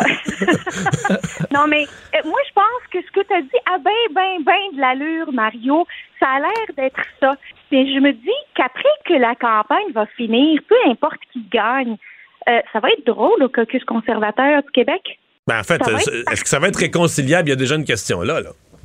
Ben, c'est ça. C'est qu'aujourd'hui, il est sorti d'une espèce d'unanimité. Le seul aujourd'hui qui ne s'est pas encore prononcé, c'est Jacques Gourde, puis lui, il aime toujours faire bande à part. Puis, euh, non, non, non, tu sais pourquoi il y a. Eh, bon, il faut que je me rappelle. Il me l'a expliqué. Lui, il y a un projet de loi privé sur un sujet ça. intéressant, mais là, ça m'échappe, ma mémoire, j'ai comme un trou, mais il y a un projet de loi privé sur un- Puis il dit qu'il veut pas se mettre personne à dos. Comme c'est un projet privé qui tient à cœur, puis le sujet est bon, je veux pas. je- c'est- c'était- quand il me l'avait dit, le sujet, j'avais dit, ah oui, c'est vrai que c'est bon. Puis là, il dit, il veut pas se mettre personne à dos à cause de ça. Donc, il- même dans son parti, il veut pas prendre position dans la course à la chefferie pour pas avoir une des deux ailes qui, qui, qui tient plus à son projet de loi. Fait qu'il reste neutre. Oui, puis les rumeurs disent que Pierre Paulus avait donné à Jean Charest son appui, Ah, initialement. tacite, là, rumeurs euh, verbalement. avait- verbalement, euh, qui lui avait dit qu'il allait l'appuyer. Et aujourd'hui, qu'au théâtre, il, euh, il appuie Pierre Poilievre. C'est bien correct. C'est évidemment euh, un membre du Parti conservateur, un député conservateur qui peut bien choisir qui il va appuyer, mais c'est sûr que on se pose toutes des questions sur ses positions et ses déclarations passées avec sa décision d'aujourd'hui. Puis quand il me parle de la loi 21, j'ai juste envie de répondre. Pierre Poilievre, là, il a dit que c'était une mauvaise loi. Et Pierre Poilièvre, euh, son co-chef Tim Oupal, le, co- le- le- son co-chef de euh, euh, co-directeur, disons, de la campagne de Pierre Poilièvre, il s'appelle Tim Oupal, il porte un turban, puis il va falloir qu'il explique à son co-chef que ce gars-là, il peut pas enseigner au Québec. Puis qu'il va rien faire là-dessus. Ça, c'est particulier, là, tu sais. C'est ça, euh, le Pierre Poilievre va devoir répondre à ces questions, qu'il les aime ou qu'il les aime pas, parce qu'il ne suffit pas de dire je n'aime pas cette loi-là, c'est une mauvaise loi. Si tu veux être premier ministre du Canada, il va falloir que tu dises qu'est-ce que tu en fais maintenant que tu as démontré cette conviction-là. Alors, euh, je sais pas, euh, encore là, M. Paulus, là, c'est pas convaincant Hmm. ses arguments. J'ai lu et relu sa lettre ce, ce matin et j'ai pas trouvé de la manière avec laquelle il concilie Tu sais, ses que la, positions. tu sais que la chose étonnante, c'est que généralement, quand tu publies une lettre comme ça, ben, euh, je fais ça tous les jours, moi, c'est ma job. Je reçois, des lettres. Puis généralement, les gens, quand, quand tu publies une lettre ouverte, là, qui est dans le journal le matin, comme, comme dans notre section Faites la différence au journal, ben, les gens qui publient, ben, tu sais, ils passent la journée là, à côté du téléphone, en se disant, mais là, j'espère que toutes Faire les... ma tournée d'entrevue. Ben oui, que les radios, les télés, le, tout, faire ma tournée d'entrevue, c'est bien dit que tout le monde va m'appeler. Le maximum va m'appeler parce que là, t'as un point de vue à exprimer. Bon, ta lettre, c'est déjà un- par écrit, tu mets ton idée sur papier, c'est très bien, ça te fait un premier lancement, mais tu sais, tu veux que des milliers de personnes dans leur voiture, puis tout ça, en entendent parler, puis que tu sois dans les radios, puis que tu sois dans les télé. Pas disponible aujourd'hui pour des entrevues. Mais tu sais pourquoi, Mario? Non. Parce qu'il y a visiblement un mot d'ordre dans la campagne à Poilièvre qui, qui aime pas les médias traditionnels. As-tu vu récemment Pierre Poilièvre chez n'importe quel... Moi, je l'ai reçu hier, pour la première fois. Pour la Ben première oui, fois, mais je l'ai reçu hier. J'ai réussi. Il crie dans les rallyes que les médias traditionnels sont leurs ennemis. Alors, c'est vraiment une campagne de populisme où on voit les, les médias traditionnels comme des ennemis. Ils font une campagne sur les médias numériques, mais ils sont totalement absents des médias traditionnels. Puis c'était, c'est exactement visiblement le mot d'ordre qu'ils ont donné à Pierre. Paulus aujourd'hui. On contrôle le message, on fait publier des lettres ouvertes, on fait publier des tweets, mais on ne répond pas aux questions. Parlons de la COVID. On avait un point de presse aujourd'hui du docteur euh, Boileau de la santé publique. On se demandait, bon, est-ce qu'on va donner des détails sur euh, le masque qui va tomber le 14 mai? On dit, ben, on se dirige vers ça. On va le confirmer probablement dans les prochains jours. Et là, on poursuit notre, euh, notre apprentissage euh, de apprendre à vivre avec la COVID. Et là, on devra l'apprendre encore euh, à le faire différemment dans les prochaines semaines. Ben, c'était un petit peu un point de presse un peu inutile, là, tu sais, parce que tout le monde Ouais. attendait la mince. décision. Et on s'attendait à ce qu'il y ait une décision de prise sur le port du masque. Puis ils vont devoir finir par passer de l'obligation à la, la forte recommandation de maintenir le masque. Si ça va pas tenir longtemps, euh, c'est euh, ces semaines, à chaque semaine, on se prend encore une autre semaine pour prendre une décision. Mais on nous dit souvent, puis j'ai entendu hier les crédits budgétaires euh, euh, du, du, ministère, ben, du ministère euh, du ministre de la Santé, du B, la responsabilité individuelle va être importante. Il va falloir apprendre à vivre avec le virus, puis j'en suis, puis je suis tout à fait d'accord que ça devienne une responsabilité individuelle. Par contre, c'est important de dire que ça n'évacue pas la responsabilité gouvernementale également. Alors, une fois que nous, on va se laver les mains, qu'on va mettre notre masque, puis qu'on va se protéger, puis se vacciner, le gouvernement peut pas juste se laver les mains? laver les mains? Faut-tu- Ils ont-tu parlé de ça? Ça fait Faut- longtemps faut-tu- qu'on l'a pas dit, hein? le lavage des mains, jamais entendu parler de ça. Non, jamais. On nous a juste montré comment se laver les mains comme si on l'avait jamais fait en début Ouais. de pandémie, mais pas grave. Le gouvernement a quand même besoin de nous dire, en termes de gestion des milieux clos, en gestion des, des, des- de la ventilation notamment, tu sais, ça, ça fait longtemps qu'on n'en a pas parlé, mais le gouvernement a une obligation de prévenir que ce soit d'autres d'autres vagues du présent virus ou d'un autre virus qui pourrait venir. Et je, je, je dois donner le crédit à Monsef Déragi, le critique en matière de santé euh, je- de- des libéraux qui a posé cette question. Devinez quoi? Christian Dubé n'avait aucune réponse à donner. Et c'est là où moi, je commence à craindre qu'on nous transfère la responsabilité individuelle pour se laver les mains de la responsabilité collective. Mais sur le masque, sincèrement, moi, je, suis assez d'accord. La, conférence d'aujourd'hui, c'était pour dire euh, essentiellement, on continue à y penser. La, réflexion est toujours en cours.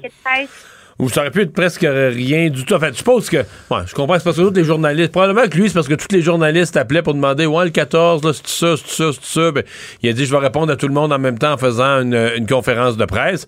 Mais essentiellement, il a toujours dit On va donner un préavis de 10 jours. Fait que si le 14 mai tient comme date pour enlever l'obligation de porter le masque, euh, techniquement, il y a jusqu'au jusqu'au 4 mai, jusqu'au 3 ou au 4 mai là, pour euh, confirmer son choix, donc jusqu'au début de la semaine prochaine. Euh, pour le reste, euh, la responsabilité individuelle, c'est parce que toute cette notion d'apprendre à vivre avec le virus, ça veut pas dire la même chose pour tout le monde. D'abord, pour une partie des gens qui n'ont ont jamais été d'accord avec les règles sanitaires, apprendre à vivre avec le virus, ça veut dire exactement. Ils disent ça, c'est le mot qu'ils emploient, il faut apprendre à vivre avec le virus. Mais dans les faits, ils veulent dire exactement le contraire. Ce qu'ils veulent dire, c'est apprendre à vivre en faisant semblant que le virus n'existe pas. Ça, c'est pas apprendre à vivre avec le virus. C'est apprendre à vivre en faisant semblant qu'il n'existe pas, ce qu'ils ont voulu faire depuis deux ans, faire semblant que ça n'existe pas. Et bon, euh, c'est comme si chacun dit une expression qui est devenue populaire, mais chacun y met un peu ce, qu'il veut, là, ou ce qu'il comprend. Euh, oui, il faudra, euh, faudra apprendre à vivre avec le virus, mais c'est euh, c'est plus facile à dire dans une formule générale euh, qu'à appliquer, surtout quand il arrive une grosse vague, puis ça rentre à l'hôpital. Même le gouvernement, à ce moment-là, euh, il, a beau avoir dit ah oui, on veut respecter la responsabilité individuelle. quand il y a 2500, 3000 personnes hospitalisées, ben c'est ça. tout le monde est pris avec le avec le problème. Yasmine, merci beaucoup. Oui, vas-y.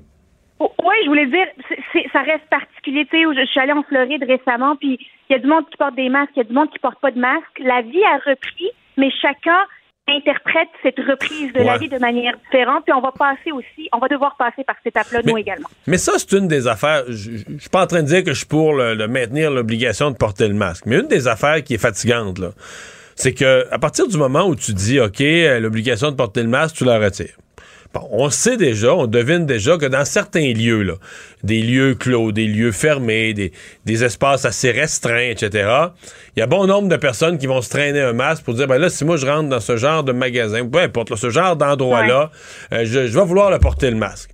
Et tu dis, à partir du moment où c'est pas obligatoire, ben c'est pas compliqué. Ceux qu'on est sûr qu'ils le porteront pas, ben, c'est ceux qui sont les plus à risque, qui sont peut-être pas vaccinés, qui, sont contre toutes les mesures, mais qui sont pas vaccinés, ou ils font jamais attention à rien, ou euh, ils, connaissaient quelqu'un qui avait eu le virus, mais ils l'ont vu pareil, ils ont pas annulé leur, soirée, leur party. C'est un peu ça qui m'énerve, c'est tu dis, OK, c'est, on dit la responsabilité de chacun, mais c'est probablement ceux qui ont le moins de goût de prendre leur responsabilité qui vont être les premiers à enlever le masque. Là. À l'enlever. Ben, ben oui, mais faut de tout pour faire un monde. Oui, je suis au courant. Hey, merci Yasmine. À demain. Au revoir. Bye bye.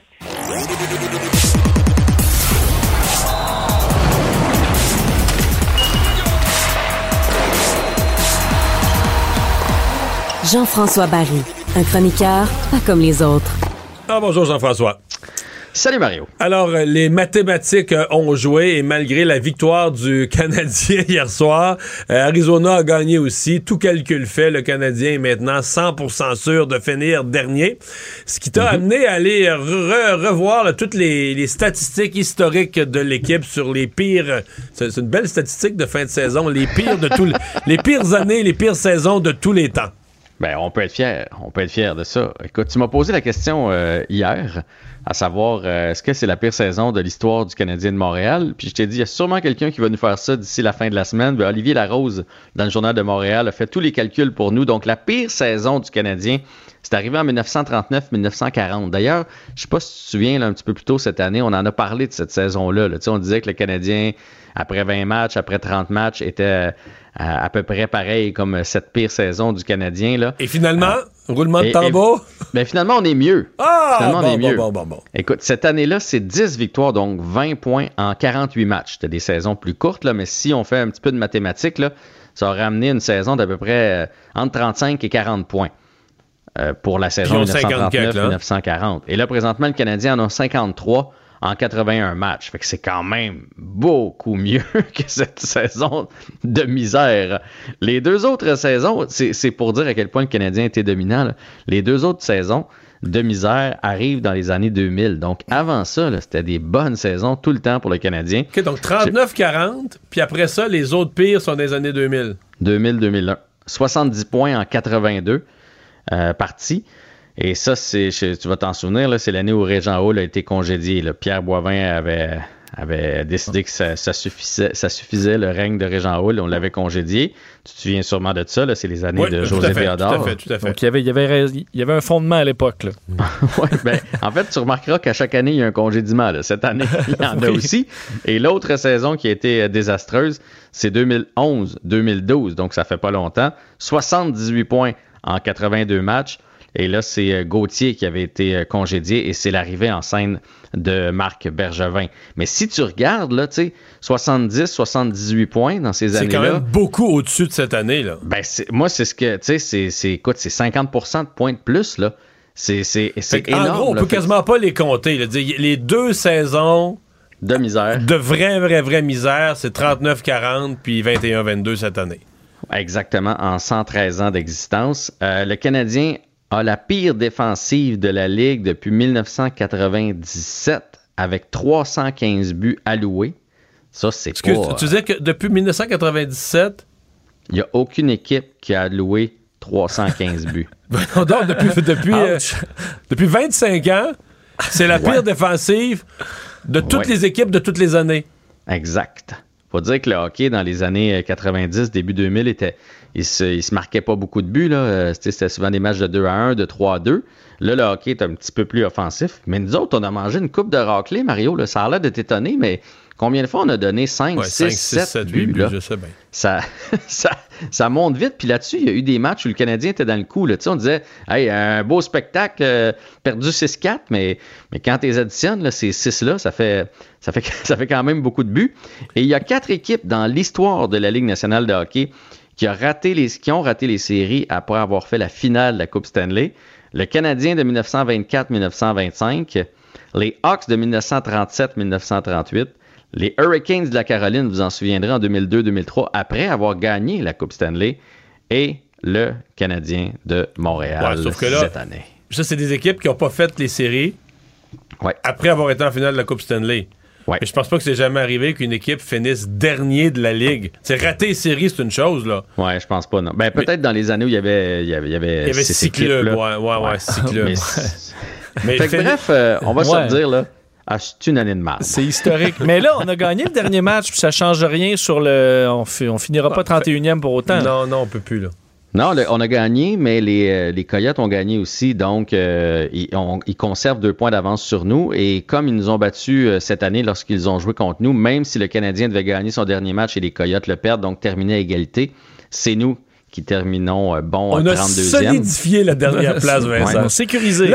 c'est la première fois de l'histoire et qu'il y a une équipe qui finit 32e, c'est le Canadien parce que c'est la première fois qu'il y a 32 équipes. Et la bonne nouvelle, c'est que cette année, c'est bonifié un peu le, pourcentage de, de chance d'avoir bon, le premier arrivons à ça, la, loterie puis tout ça, puis le repêchage. Le en, finissant, en finissant dernier, à quel, à quel, point on s'est aidé là? 25% de chance d'avoir donc donc on, le premier choix? D'avoir le premier choix. En finissant dernier, dernier, dernier, t'as pas plus de. T'as juste 25% Les 10 premières équipes ont une chance. Mais évidemment. Ah, 5-6. Plus ça va, plus ça diminue. Non, non, non, non, non, c'est, écoute, là, je, ah, je te crois, je te crois. Je, suis vraiment pas C'est pas beaucoup. Canadien 25, l'équipe, donc les Coyotes vont avoir 18, ça fait 43. Après ça, on descend à 12 pour, euh, pour euh, Seattle. Donc, on est rendu à 55. Fait que les, autres se partagent le reste. Fait que c'est sûr que hmm. quand tu arrives à dixième, tu as, une chance dans le boulier. Là. Ça va prendre des lampions à l'oratoire. Mais c'est quoi le pire? Est-ce, qu'à l'inverse, est-ce que les Canadiens pourraient avoir le dixième choix ou sont en fin... OK. C'est quoi le plus loin qu'ils pourraient repêcher? Troisième. On est assuré du top 3. On peut pas reculer plus que deux. Donc, si jamais là, la, catastrophe, notre boule sort pas, automatiquement, on est placé en troisième. Fait qu'on peut pas, on peut pas reculer plus loin que ça. Puis je te dirais, les experts, là, c'est Shane Wright qui est premier. Sinon, après ça, euh, même Shane Wright ne fait pas l'unanimité. Fait que j'ai l'impression que un, deux ou trois, là, on va avoir un Christy de bon joueur de hockey. Et ça, c'est une, euh, c'est une très bonne nouvelle pour l'avenir du Canadien de Montréal. Mhm. Euh, mais souviens-toi, tu, sais, tu me dis, euh, je pense pas que c'est jusqu'à 10. Souviens-toi l'année où le Canadien, donc il y a deux ans, avait fait les, euh, les séries à cause de la pandémie. Là. On avait rentré euh, deux, et- deux, trois, quatre équipes de Ouais, plus que, ouais, ouais, que d'habitude. par la Puis- porte d'en arrière d'un série. puis à cause de ça, ça nous enlevait la chance de la frenière. Fait que tu sais, à ce moment-là, on était genre 20e. Puis en- vu qu'ils nous ont fait une place en série, ça nous enlevait une place pour avoir euh, une Ouais. boule pour avoir la Ah, frenière. Même ouais. si ça avait peut-être été à l'époque euh, 3% des chances, là, mais, mais là, on n'avait aucune chance en faisant des séries parce qu'on a battu Pittsburgh. Dans les autres meilleures nouvelles, Carey Price est euh, sur la glace aujourd'hui. Est-ce que c'est bon signe? Ben, c'est sûr que c'est bon signe. là. Ça veut dire qu'il a vu son médecin, puis non seulement le médecin il a dit ça va, mais il a même dit tu peux, tu peux jouer. Là. Tu peux- en tout cas, tu peux pratiquer. Il est allé sur la glace aujourd'hui. Fait que oui, c'est une bonne nouvelle. Mais toi, quand tout va bien, tu vas-tu voir ton médecin? Mais c'est, c'est- ben, peut-être, là, je me suis dit. Excuse-moi, peut-être que- ben. Peut-être qu'il y a eu de la douleur. Fait que là, ils ont tout arrêté. T'sais, ils ont fait, on, tout- tout- on touche plus à rien. On t'envoie euh, sur les- les- la liste des blessés. Ça donne bien, on s'en va à New York. Viens avec nous autres. Il est allé le voir. Puis il a fait, c'est normal, mettons, d'avoir de la Puis là, douleur. il va-tu être habillé de- pour le match de- final de la On saison? on ben, il va être habillé parce qu'on a envoyé Kaden Primo à Laval. C'est lui qui est euh, devant le filet ce soir pour euh, le Rocket de Laval contre les Marlies. Donc, c'est leur- Montembeau Price en, en uniforme. Ouais. Est-ce qu'il va être devant le filet ou il va être assis au bout du banc? Ça, on ne sait pas. En même temps, tu sais, oui, c'est une bonne nouvelle. D'un autre côté, je me dis, hey, c'est pas vrai qu'on va vivre ça toute l'année prochaine. Gold 4 va voir le médecin. Oh, sa carrière est finie. Ah, ben non, il est correct. En ouais, il est pratique. On ça, sait pas ça- où on s'en va. ça va être Quel- long, quel puis ça va été, être long ouais. en 14. ouais. Il y a une mise au point qui va être faite demain par le Canadien de Montréal à propos de l'état de santé de Carey Price. Funérailles de Mike Bossy aujourd'hui.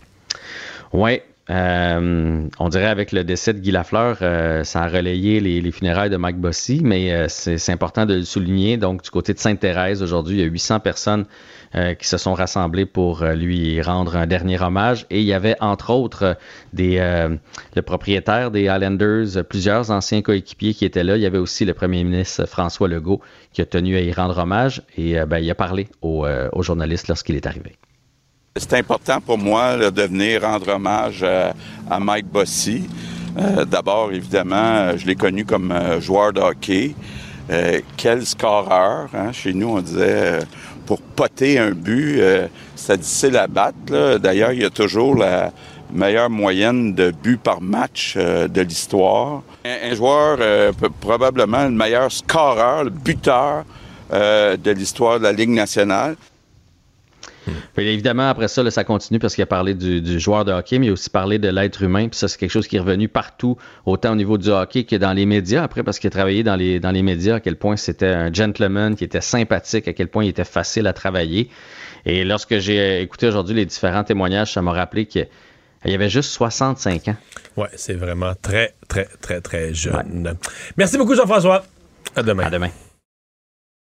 La Banque Q est reconnue pour faire valoir vos avoirs sans vous les prendre. Mais quand vous pensez à votre premier compte bancaire, tu sais, dans le temps à l'école, vous faisiez vos dépôts avec vos scènes dans la petite enveloppe. Hmm, C'était bien beau. Mais avec le temps, à ce compte-là vous a coûté des milliers de dollars en frais, puis vous ne faites pas une scène d'intérêt. Avec la Banque Q, vous obtenez des intérêts élevés et aucun frais sur vos services bancaires courants. Autrement dit, ça fait pas mal plus de scènes dans votre enveloppe, ça. Banque Q. Faites valoir vos avoirs. Visitez banqueq.ca pour en savoir plus. Écoutez Antoine Joubert à l'animation du balado Le Guide de l'Auto, la référence de l'industrie automobile. Disponible sur l'application et le site cubradio.ca. Carfax Canada est fier de rouler aux côtés du balado Le Guide de l'auto. Évitez les problèmes coûteux avec un rapport d'historique de véhicule de Carfax Canada. Visitez carfax.ca. Ici Ricardo. Et Émilie, marchand d'IGA. On a envie de vous inspirer à bien manger. À moins de 5 la portion. Suffit de repérer les produits valeurs sûres et de les cuisiner avec une de nos recettes. Les valeurs sûres, c'est bien pensé, hein? Bien sûr! Détails sur IGA.net. Il analyse la politique, il sépare les faits des rumeurs. Mario Dumont. Cube, Cube Radio. Cube Radio. Cube Radio. En direct à LCN. Mario Dumont qu'on retrouve dans les studios de Cube Radio. Euh, Mario, la capitale Kiev bombardée. On se demande, comme le président Zelensky dit, est-ce qu'on a voulu humilier l'ONU ou si simplement, en tout cas, ça en dit beaucoup sur ce que, la façon dont la Russie traite les organisations internationales maintenant. là. Ouais. Mais disons que cette semaine, là, toute cette guerre a monté d'un cran. Est-ce que aujourd'hui, moi, je vois deux hypothèses? Euh, Vladimir Poutine, c'est pas un hasard, il n'y a pas d'accident. là. Frappe, envoie des missiles euh, en plein cœur de, de Kiev. Vous avez été plus tranquille autour de Kiev quand même ces dernières semaines. Euh, il le fait au moment où le secrétaire général de l'ONU est présent dans la ville. Alors, Est-ce qu'une fa- c'est une façon de faire un peu un doigt d'honneur à l'ONU puis aux, aux organisations internationales puis de se montrer, lui, euh, le, le- le- le- le vrai baveux au-dessus de tout? Ou est-ce que carrément il s'en fout du secrétaire général des Nations Unies, puis il n'y a aucune considération pour les Nations Unies, et il réplique à l'annonce ce matin de Joe Biden? Parce que, Pierre, c'est pas banal. là. 33 milliards. Joe Biden demande au Congrès de lui fournir 33 milliards. Là, il faut penser qu'en termes de montant d'argent, euh, puis avec euh, probablement qu'en en mettant ce montant d'argent-là, les Américains vont inviter le Canada, puis vont inviter les, les- les Européens à faire leur part aussi. C'est plus juste. Hey, 33 milliards, Mario, on a 20 milliards de budget à la défense. Ah oui, oui, c'est énorme. Donc, donc, ce que ça dit, c'est que c'est pas juste des gros montants en termes de fournir de l'armement, c'est faut le voir dans le temps. Faut voir que Biden dit à Poutine, garde là, moi je, me fais voter de l'argent par le Congrès là, parce que la guerre va être là au mois de mai, puis si ça continue au mois de juin, on va être là au mois de juin, puis il va y en avoir d'autres armes au mois de juillet, puis, euh, au mois d'août. C'est ça le message des Américains, c'est qu'on va fournir de l'armement à l'Ukraine, là, puis longtemps s'il faut. Alors, Poutine reçoit aussi ce message-là. Donc, prenons toute la semaine, là, les propos des Britanniques, la réunion des pays alliés, des 40 pays alliés en Allemagne, tout ce monde-là qui disent à Poutine, ils ont changé de discours, là. Les Américains aussi, quand Blinken, le, le secrétaire d'État de M. Biden, s'est rendu à Kiev, il dit, les Ukrainiens maintenant peuvent et doivent gagner la guerre. C'est ça le nouveau langage des Américains et, de la- et des alliés des Américains euh, et des alliés de l'Ukraine. C'est l'Ukraine peut et doit gagner la guerre, sortir les Russes, l'armée russe de l'Ukraine. Donc, tout a monté d'un cran. Et aujourd'hui, ben, Poutine réplique, mais on comprend que, tu sais, la, la conclusion de ça, c'est que nous, le Canada, comme alliés des Américains, comme alliés de l'Ukraine, l'Europe, on a le bras de plus en plus profond dans le tordeur d'une véritable guerre où on est impliqué, même si nos soldats sont pas sur le terrain. C'est ce que j'allais dire. Il n'y a qu'un pas à franchir maintenant pour envoyer des hommes. Qu'on ne franchira pas. En tout cas, pas, pas dans l'état actuel des choses. Mais on va fournir à l'Ukraine des moyens euh, immenses là, pour, pour gagner la guerre. Parlons de cette course euh, au, au Parti conservateur, course au leadership. Pierre Paulus, surpris de le voir appuyer Pierre Poilievre?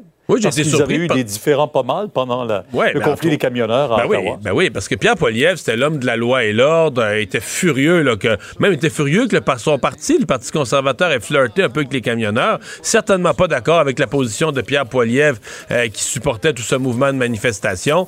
Et, et donc, aujourd'hui, il se rallie à Pierre Poilievre. Donc, euh, on se comprend que pour Pierre Poilievre, un gros coup, un gros succès, va chercher son premier député québécois à la surprise générale, donc quelqu'un qu'on n'aurait pas vu dans son camp. Gros succès pour Pierre Poilievre.